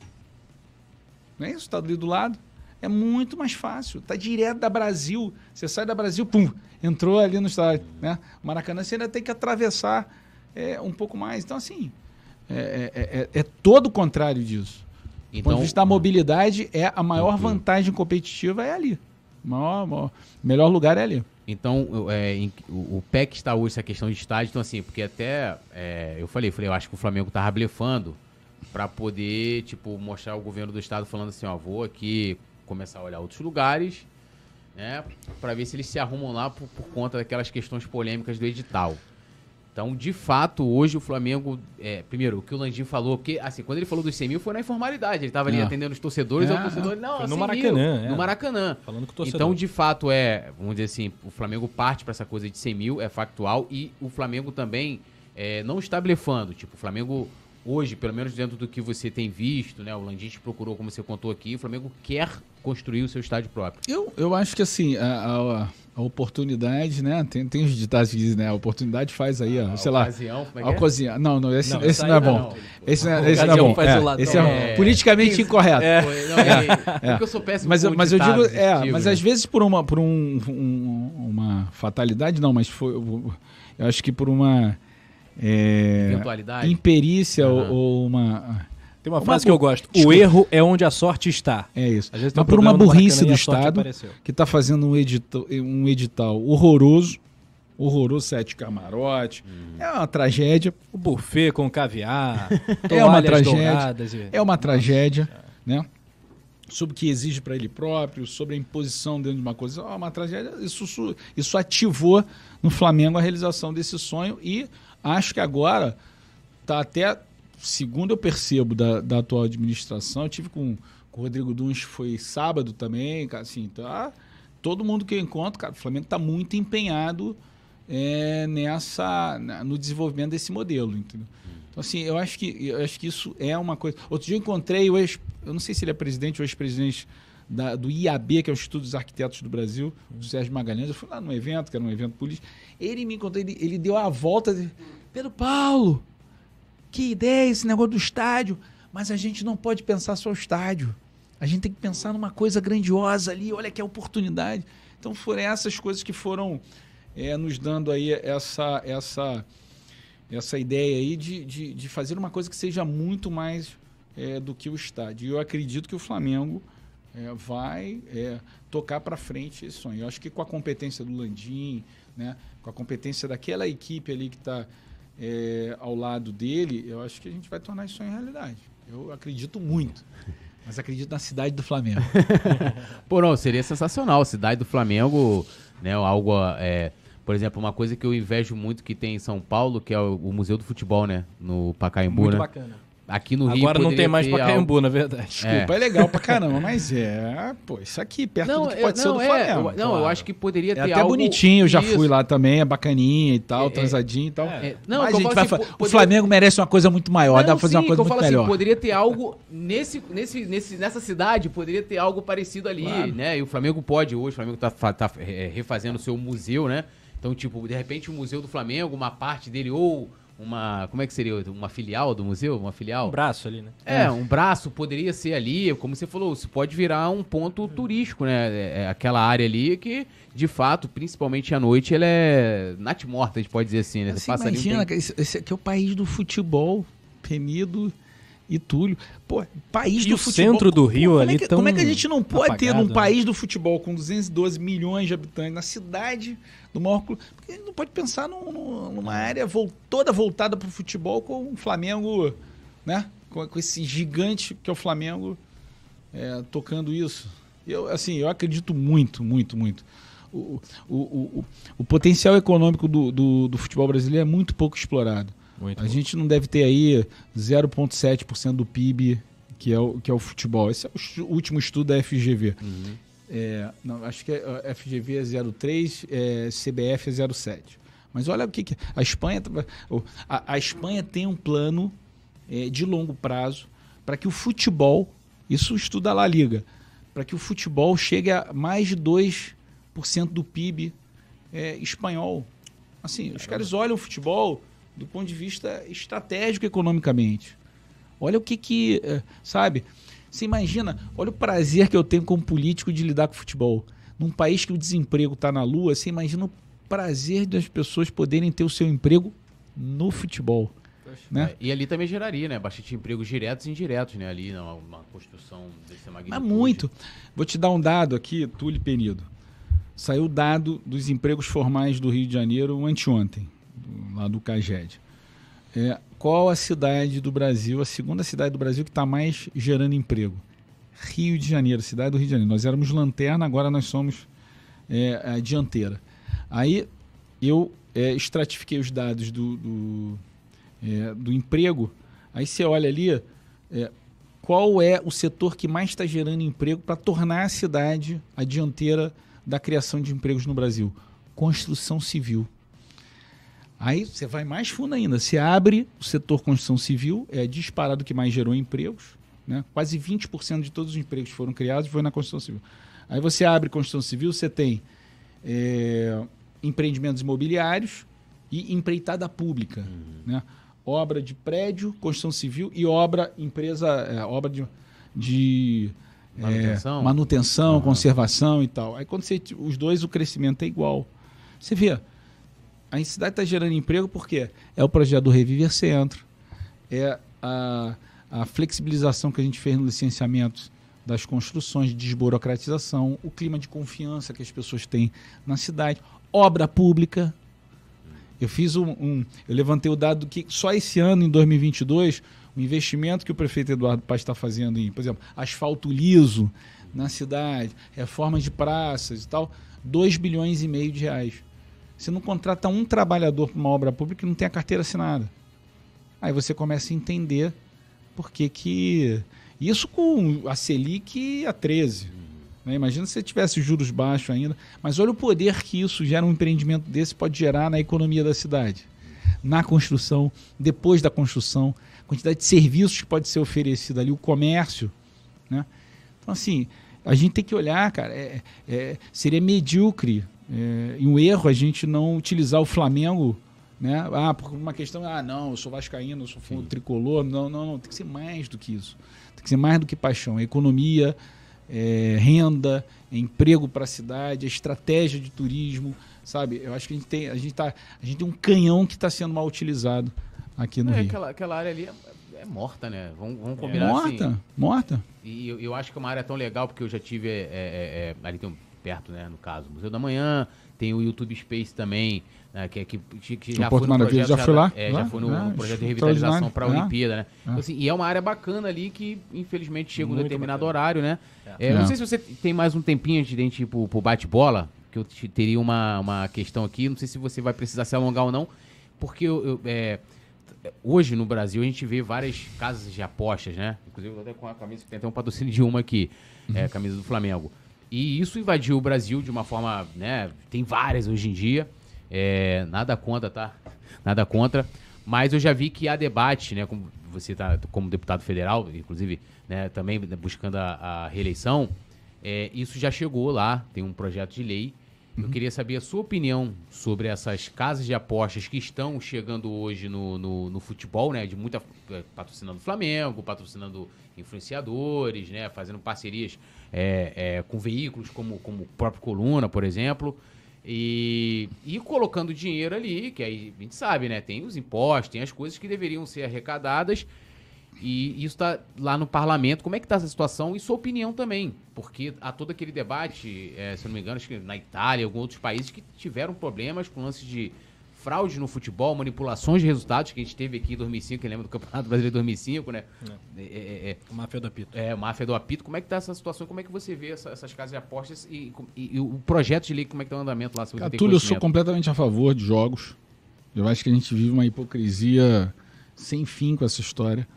É, a gente deveria. é, A gente tem que colocar luz do sol, regulamentação adequada, entendeu? Para pagar imposto, para gerar emprego de qualidade, formal. Eu acho que isso é que a gente tem que, tem que fazer. Tem que sair dessa história, ah, não, porque o jogo é de dinheiro, por Chegou uma o questão. cafezinho aí, ó. Por, por uma questão. Inclusive, obrigado. você podia pegar pra nós também, pô. Não, não, com a nossa. Falou que não, mano.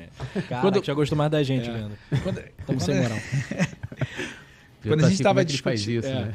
quando a gente estava discutindo o clube empresa, eu- eu, eu fui convidado várias vezes pelo Ministério da Economia que eles estavam gestando lá um projeto novo para essa história dos bets e, e- e dos jogos, né, de apostas. E eu sempre eu sempre estava me colocando à disposição para incorporar isso no projeto do clube porque A gente tem que regulamentar, tem que regulamentar.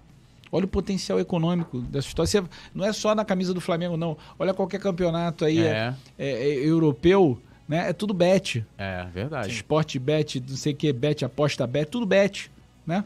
É, na camisa dos grandes clubes do planeta é isso, né? Então tem que regulamentar. O que não dá é para você fingir que não existe. Aí você pega um matemático formado no IMPA, trabalhando em Montevidéu, né? É, trabalhando em Assunção, montando uma empresa lá para poder fazer os modelos e os algoritmos aí para esses sites de aposta é, que estão é, sendo consumidos pelo mercado brasileiro e a gente não está recolhendo esse imposto aqui. Então, assim, é, é ruim sob todos os aspectos. A gente não explora esse potencial arrecadatório, o Estado. Os clubes não têm acesso livre né, e desimpedido a esses, a, a esses potenciais financiadores. Né? É, isso não está gerando emprego e renda. E os torcedores estão sendo é, ali preservados. Ou, preservados não, estão sendo... É, está subtraindo é, um hobby que ele pode ter, né? Uma oportunidade que ele pode ter de ganhar um dinheirinho, de fazer uma aposta, seja é, do ponto de vista da sua satisfação pessoal, da- do, do seu hobby, ou seja do ponto de vista até querer ganhar dinheiro, saber Sim. criar ali uma forma de ganhar dinheiro com isso. Eu, comigo, eu sou a favor. Se isso tiver lá em votação, eu vou votar sempre a favor. E não é só liberação de bet, não. Tá só a favor de liberação de cassino, só a Aham. favor de liberação. Eu acho que isso é uma besteirada. A gente não ter. Tem muita hipocrisia mesmo. Ah, a gente andar aí na rua, ver aqueles pontos de bicho ali, pô, Sim. tem que liberar É. esse negócio, pô. Aí fica as maquininhas controladas por milícia, por bicheiro. Pô, Não, e aí você não arrecada Só, um, impo- um imposto e tal, a, a coisa continua funcionando, né? É, eu, pô, me lembro, é, eu não sei se foi um, um tio meu ou uma tia, foi fazer um cruzeiro, né? Que aí passava pelo Uruguai, aí chegava ali, ah, chegava uma parte que não podia ter o cassino, e quando passava ali, ah, agora pode. Aí o cara fica do outro lado ali, que é considerado a fronteira, e, e tá lá jogando. Túlio, qual é o tem- problema da nossa tia ser bingueira? Não tem problema nenhum. Se ela quer ser bingueira, se ela quer ir lá, tá com as amigas, tomar a cervejinha dela, fazer o joguinho dela, qual é o problema dela ser bingueira? problema nenhum. Não problema nenhum, é essa coisa, ah, não, isso aí é um Vicia psicológico. as pessoas, vai mas não chama viciar, as cara. bebidas alcoólicas não Ah, viciam, não. aí né? não tem isso, ela fica viciada em estar em casa, É, trancada em casa, é, né? Sem opção, abandonada pela família. Qual é o problema dela ir pro binguinho dela? é. Eu, hein? Perfeitamente. Quer ir pro ping-pong? Vamos pro nosso bate-bola, o ping-pong, agora no Coluna do Fla. Solta a vinheta, Leandro Martins. Antes disso, deixe o seu Calma, like, se inscreva calma. no Coluna. Deixa o Quais seu são suas redes like. sociais, Pedro Paulo, pra galera te acompanhar também? A minha é super fácil. É só digitar ali 5555, É mesmo? Você vai achar Pedro Paulo ali. É difícil, né? É rio.pedro Paulo, mas aí tem a pegadinha do número da câmera, você bota ali 5555, você entra lá. Beleza. Tô lá, Instagram, Facebook, é tudo igual. Não, e inclusive você vê como como é legal e até parabenizar o Coluna, né? A gente trouxe aqui o, o Showa, que trouxe um contraponto diferente de você. E eu até falei que eu, eu tava falando assim, eu tava defendendo a construção do estádio próprio e ele me fez refletir. E aqui você já trouxe todo o contraponto, eu já vou refletir mais ainda depois, porque eu vou rever aqui o nosso programa e tal. E, e acho que ah, é- isso que é legal, né? E, e é um debate sempre rico, porque é, um trouxe os argumentos, você traz os seus argumentos, e, e, lógico, a gente vai vendo depois, como você diz, a realidade vai se impondo, e, e você pode tirar o melhor sem precisar brigar, né? Porque até o É. show também somos todos rubro-negros, e todo mundo quer o melhor pro Flamengo, e pra nossa cidade também, nosso estado também, né? Então, assim, e, e até o Coluna tá de parabéns por isso, e você também por estar aqui, né? Então, assim, é legal da galera pegar suas redes lá, ver suas propostas e questionar. Pedro Paulo, isso aqui dá pra fazer, não dá? Como é que você quer botar isso em É um prática? cara muito preparado que vê que estuda Sim, muito. pô, né? sim. Não, você vê, é, Túlio Penido, assim, para qualquer debate que ele seja de, de alto nível, você tem que, num primeiro momento, você tem que é, é, botar todo mundo na mesma página do ponto de vista das informações que são disponíveis, entendeu? Perfeito. Claro que o show está fazendo aquela avaliação, talvez por uma limitação que ele tem de informações que a gente traz aqui, entendeu? Sim. Porque aí quando você está ali com a mesa repleta de dados e informações, aí é uma decisão, Sim. claro, é, é, de ponto de vista, ou de viabilidade, ou de assunção de risco e tal, enfim, mas, mas eu, eu acho que o papel principal que o Coluna está fazendo de forma pouco, acho que nenhum meio de comunicação está fazendo, é, sabe, divulgar para a galera os dados, as informações, as- essas diferentes visões, mas ancoradas em fatos concretos. Hoje em dia existe a fake opinion, né? O Reinaldo Ah, Azevedo é. fala muito disso, né? É. Que não é só fake news, mas a fake opinion, que é a opi- a opinião incorreta a partir de um dado falso. falso, né? é, é. É, uma opinião absurda. É, porque tem os números, o pessoal pega e muitas vezes faz o que quer, né? O Arão tem um dos melhores números no Flamengo. E aí não o Arão- começa não, Você vamos lá. gostava do Arão? É, Do, O- do William, não? o Arão é. É. o grande ídolo do Túlio, cara. Gostava, gostava, gostava. acho que é um- pelo, pelo Paulo Fecha comigo. Pô, o cara tem nome de É craque. porque a camisa era Eu 5. gosto do Arão. É, Porque era a camisa era é, 5. é, já, já entendi a de você. Muito Então bom. vamos lá. É um ou outro bate-bola sem muro com o Pedro Paulo. Ping Pong começa. A primeira ele já até antecipou, mas pra quem chegou depois, né? Posso começar? Claro. é, Obrigado. Você manda. Você é muito Você- gentil. Pedro ou Gabigol? Pedro. Vamos marcar o Gabigol. Vamos mandar essa pro Gabigol. Vai, Pedro. Ó, SAF ou modelo associativo pra uma gestão de um clube? É, SAF, ainda que, se- que não seja o modelo ideal, porque o modelo ideal é o clube empresa que eu aprovei na Aham. cama. Mas, sem dúvida nenhuma, a SAF é um baita, é um baita avanço. Que bom que ela está aí para ajudar os clubes. Bandeira de Melo ou Rodolfo Landim? Landim. Ganhar Copa do Brasil ou ganhar Libertadores? Aí é a pergunta quase pro Libertadores, torcedor. pô. Libertadores, né? Liberta! É, Petkovic ou Arrascaeta? Arrascaeta.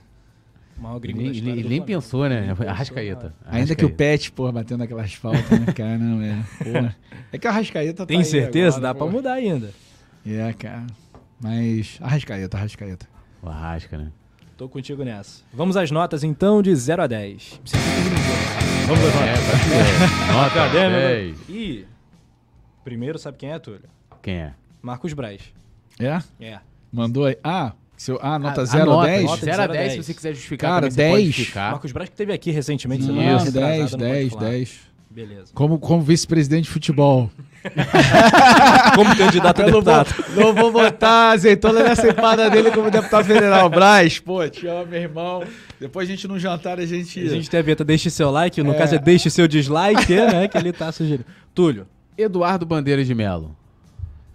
Eu acho que o Eduardo foi. é, é, eu daria nota, nota 8 Aham. por esse processo de, de recuperação do Flamengo, o trabalho dele ali de coordenação, de chamar quadros como Landim, Valim, né?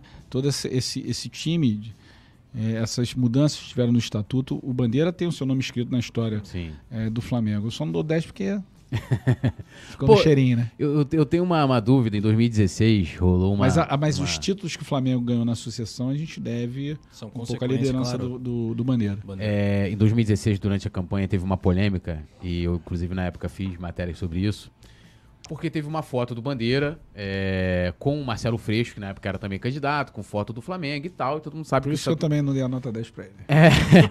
E aí, na época, eu entrei em contato com o pessoal que trabalhava na que trabalhou na campanha, eu acho, na época, é, para perguntar, porque eu soube que houve um descontentamento dos outros candidatos.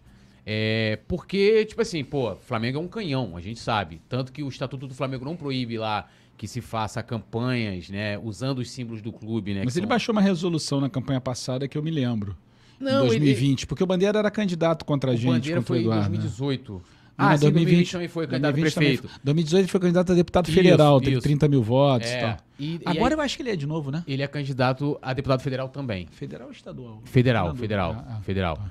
E aí, na época ali, rolou uma polêmica, porque disseram que aquela foto é, dele com o Freixo, com a camisa, ele entregando uma camisa do Flamengo pro Freixo, foi tipo a beneficiar. E aí eu fui conversando com algumas campanhas ali, é, tinha um pessoal na sua campanha que, que falou que rolou tipo uma insatisfação, porque eu sei que teve um encontro é, que foi uma outra situação, uma agenda, que foi o encontro do Flamengo com os candidatos ali, mas, mas esse encontro com o Freixo foi sozinho, isso de fato reverberou ali. Não sei se você lembra dessa situação. Lembro, lembro, lembro. Isso- Mas não, ninguém tem dúvida que ele, que ele nessa campanha apoiou o, Uhum. Freixo, até porque pelo, ele era do PV e tal, tinha alguma, Uhum. alguma ligação e tal. Mas, enfim, passado. Águas passadas, né? É. Vamos lá. Muito bem, gestão do Maracanã, de 0 a 10.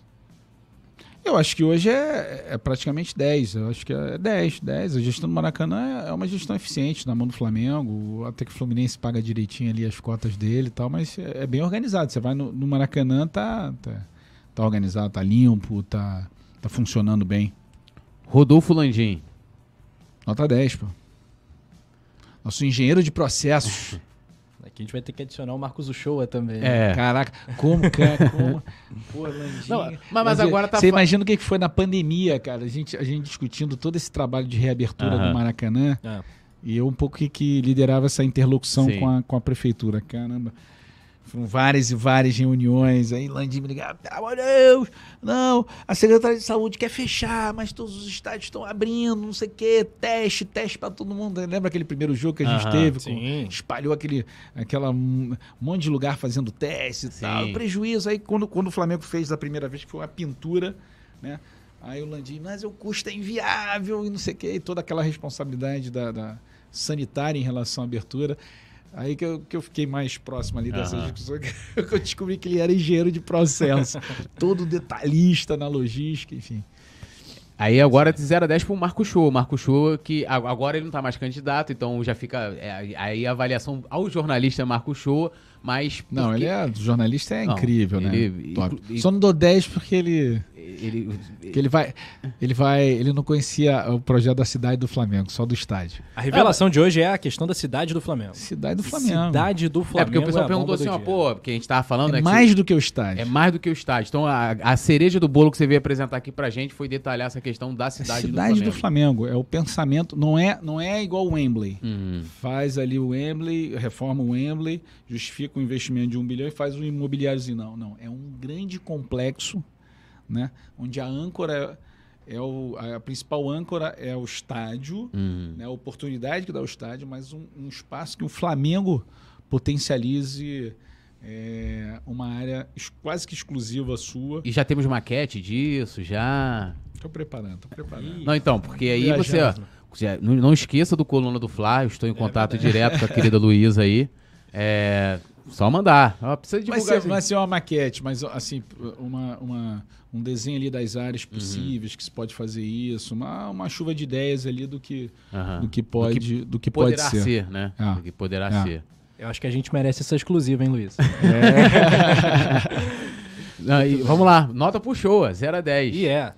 Nota 8, pô. Nota 8? isso É, não, então, você 10 lembra- vai ser quando ele aprovar aquilo. Ah, essa ideia é boa. Não, então, de repente é legal de- 10, não, depois 10, chamar o show e, e trocar uma ideia com ele sobre a ideia, porque assim, até na época eu até falei isso aqui, que porque foi um assunto que pra ele até, e, e aí eu me solidarizo com ele, que as pessoas foram ofendê-los, né? E, é, ofendê-lo, perdão. É ofendê-lo porque ele tava se colocando. Porque assim, qual é- o, que, o que, que o show é a favor? Ele é a favor que o Flamengo fique com o Maracanã.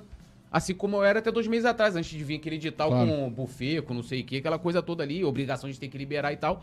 Eu, eu não era a favor de que o Flamengo construísse um estádio, porque eu achava que, pô, mas já tem o Maracanã, tem toda aquela história e tal. Hoje eu sou a favor da cidade do Flamengo, do estádio do Flamengo para 100 mil, total. E ele trouxe contrapontos importantes e ele fez um vídeo de, sei lá, pegaram 20 segundos do vídeo dele e foram pra cima dele, sabe como é que é a torcida do Flamengo, Aham. né? E, e ele trouxe reflexão que eu falei, né? Pô, a gente podia conversar com alguém da Sete Rio pra falar da, da mobilidade urbana. Você já trouxe mais detalhes aqui sobre, sobre essa situação de, de trânsito e tal. De repente seria legal depois do show sentar com você Claro. e você detalhar pra ele. E de repente Isso, pode isso. ser que ele mude de, de opinião, mas o show, gente, o show é a favor que o Flamengo permaneça no Maracanã. Essa é a Claro. parada, né? E aqui o Pedro Paulo detalhou pra gente a cidade do Flamengo, né? E também toda essa questão de mobilidade, de Uhum. como isso também pode ser operado, né? Oportunidade. Oportunidade pra, oportunidade para a cidade. É até maior do que para o Flamengo. É oportunidade para o Rio de Janeiro. Para o Brasil pensar ali. é, é, eu acho que assim, a gente tem a oportunidade de pensar grande. E pensar grande não é pensar um estádio de 60, 80 ou 100 mil. É mais do que isso. Entendeu? Agora, a Essa que é possibilidade a- da capacidade de ser é a mais de provoca- 100 mil do estádio do Flamengo? Aí é engenheiro que tem que dizer. Eu sou, eu sou, um, eu sou um, um simples economista. eu sou um economista abusado. Esse só. olhar pro turismo da cidade do Rio, né? O potencial da cidade do Rio. O Rio podia ser a nossa Paris, né? E não, não é. É um o Flamengo, potencial o Flamengo, perdido o muito Flamengo grande nessa tinha um cidade, projeto, tem um projeto, já tem um, tem um projeto de algo em menor escala ali para a utilização da Gávea. Eu não tenho autorização aqui para falar sobre isso, mas já vi Aham. é, do Flamengo esse projeto já olhando o potencial que Mas tem. aí é o que? É um estádio para pequeno porte? Ou é não, só... hotelaria, área de convivência, parque e tal. Ah, tá. Mas de- eu acho que pode, isso, com, com essa oportunidade do gasômetro, muda completamente a escala disso. Acho que a gente tem que ser, é muito maior as, Uhum. as possibilidades. Ah, o Flamengo então já tinha uma ideia de fazer de repente isso na Gávea, mas agora de repente não, vamos pegar essa Isso ideia aqui, vamos um levar lá salto, pro. Um salto completamente diferente, proporções Uhum. completamente diferentes. Não, acho que sensacional. cabe isso. Pô, Muito sensacional, né? É, alguma Pensar Um plano pergunta? diretor, um plano urbanístico para essa Uhum. para esse espaço, entendeu? Acho que isso você vai ver o que que é essa discussão nesses centros eh, de discussão urbana, os arquitetos, como é que vai encandecer essa história se ir para A frente. coisa vai ficar boa. Não, então, depois que a gente receber a maquete, Qual o vereador que vai votar contra, Ó, né? tá doido? o Não, tem projeto de transferência Ah, de potencial igual assim, o, o Tarcísio Mota aí, que ele. Não sei, que, não sei qual foi a polêmica que o Foi, Tarcísio ele Mota foi entrou. o Estado. Não, Isso absurdo aí. gastar dinheiro com educação. Tomou porrada pra caramba É, no e Twitter, ele, no Paulo Pinheiro Então, também. mas ele se comprometeu a ser a favor, porque eu falei Claro, assim. não aguentou a É, pancada porque que levou. eu, eu, eu, eu questionei e falei, pô, assim, é, eu torço pra que o Vasco aumente é, é, a capacidade do, do São Januário, cara. Eu, eu, vamos sou flamenguista, eu não sou E a contra. prefeitura vai ajudar. Então, o, o que o Engenhão, o Botafogo agora tá discutindo lá é de repente retirar as pistas, as pistas lá de Túlio, corrida. desculpa, é, que, quem fez a negociação direta com a equipe do Botafogo, com o do Césio, com, com, com o Jorge, que era o CEO do Botafogo, na ampliação da sessão do Newton Santos, fui eu, como secretário de Fazenda. A superintendente de patrimônio é vincu- era vinculada a mim. A concessão do Engenhão vinculada a uma superintendência diretamente ligada a mim. Eu negociei pessoalmente. Caí muito na pancada com, com o Botafogo, porque mandava os balanços errados para a gente fazer o desenho dessa ampliação da concessão. Quase cinco meses discutindo isso. Ao final, nós ampliamos a concessão do Engenhão. Foi uma semana antes. Eu fiz até, até numa polêmica aí, botei um Twitter que fiquei danado, porque logo depois eles viraram um SAF Aham. é, e não falaram, mas eu falei, ó, não tenho nada a ver com, com essa virada logo depois do, da concessão do Engenhão. Mas eu negociei pessoalmente isso, fui delegado pelo prefeito para fazer essa negociação. É, então, assim, é, a, a postura, eu falo aqui como ex-secretário de Fazenda, conhecendo o, o Eduardo como eu conheço, como prefeito, sendo um, alguém ali que tomou decisões importantes, teve um papel relevante ali ao lado dele. Assim, é, se, se o Vasco apresentar um projeto viável ali para abrir potencial construtivo para investimento imobiliário ajudar o Vasco, nós vamos fazer. Ele já disse isso publicamente que faz. O Botafogo a gente ajudou com o Newton Santos. Fluminense, ajudamos o CT. Sim. Ou, assim, é, é, é, é, é muito pequena essa a, a- a gente imaginar que, ah, não, nós vamos só ajudar um, ajudar o. Não, a gente está ajudando a cidade do Rio de Janeiro. Então, e como é que ficou aquela história? Você falou do CT, né? É, foi em 2016, se não me engano, teve o, o Fluminense re- recebeu o terreno, o Vasco, o Botafogo e tal. E aí o Flamengo ficou no negócio, ah, vai receber 5 milhões, que eu era até contra. Eu falei assim, pô, beleza, você, você deu um espaço, mas por que vai dar 5 milhões É. Como é que ficou? não, isso, não viabilizou. Aconteceu, não, não, não aconteceu. morreu, né? É, nem tinha sentido, né? Aham, é.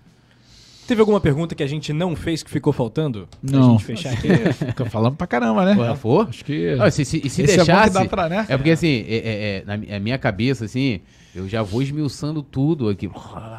Vou anotando algumas coisas também deixar e fica cinco horas É aqui. verdade. Mas acho que a Falando, gente né? tocou em todos os pontos mais. Sim, eu acho que a torcida. E, e- Não, eu lembro que vocês antes estavam falando assim, ah, não, vamos falar de, de, de futebol também, de jogo. Eu falei assim, ó, esse assunto de clube empresa, de estádio, vai ocupar Vai todo longe, o nosso tempo, longe. porque é muito rico. É muito rico. É muito rico, É tem muito muita rico. informação, tem muita É. coisa bacana aí que é um debate extraordinário, né? É. Muito bem, deixa o seu recado então, Pedro Paulo, aí pra nação rubro-negra que acompanhou a gente até aqui. E obrigado por ter vindo ao Pode Falar. O Flamengo tem que pensar do tamanho da sua, eh, da sua torcida.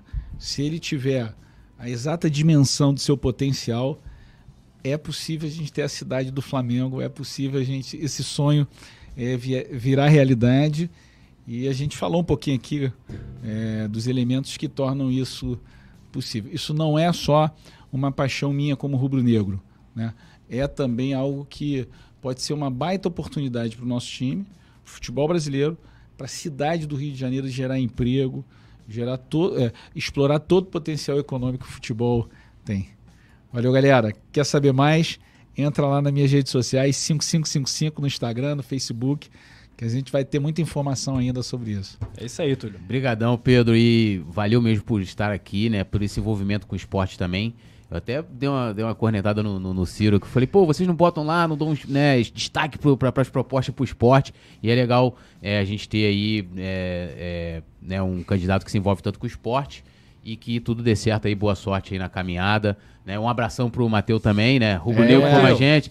Tamo junto, E saudação também, rubro-negra, né? E a Manuela também, às vezes. às São vezes todos tô- rubro-negros. Pô, eu trago Ah, às então vezes uma um camisa, pra- compro uma camisa eles. meus filhos e tal, e minha filha de São Paulo fala, pô, pai, eu sou flamenguista também e tal. Lá ela é São Paulo, mas eu sou flamenguista também. Eu tô Então, fechado, o cara tem que agradar a todos. Pô, É. filho, sabe como é que é, né? Que negócio ciúme, então. E pra Tati, minha mulher, que é Também. ex-tricolor, e a gente Você conversa- converteu. Converti, ela, ela posta foto lá com a camisa do Flamengo. isso. já já nessa virou missão, casaco. nessa luta com a- É. a Carol, né? Não, inclusive eu botando assim, é, é, certo. é, eu, eu achei, eu procurei uma matéria assim, é, que geralmente a pessoa coloca assim, ah, o- sei lá, o Túlio, amigo do Rafa Penida, estavam te colocando assim, não, porque o Pedro Paulo, né, o esposo, é, tipo, ela é referência lá, É, eu vi que é. ela, né, É, bom, eu sou o marido da é Tati. isso aí, mas É o isso, marido é da Tati. Então valeu, marido da Tati. Um abraço pra você, Nação Rubro-Negra. Tamo juntão. Deixa o like, se inscreve e até o próximo. Pode Flá.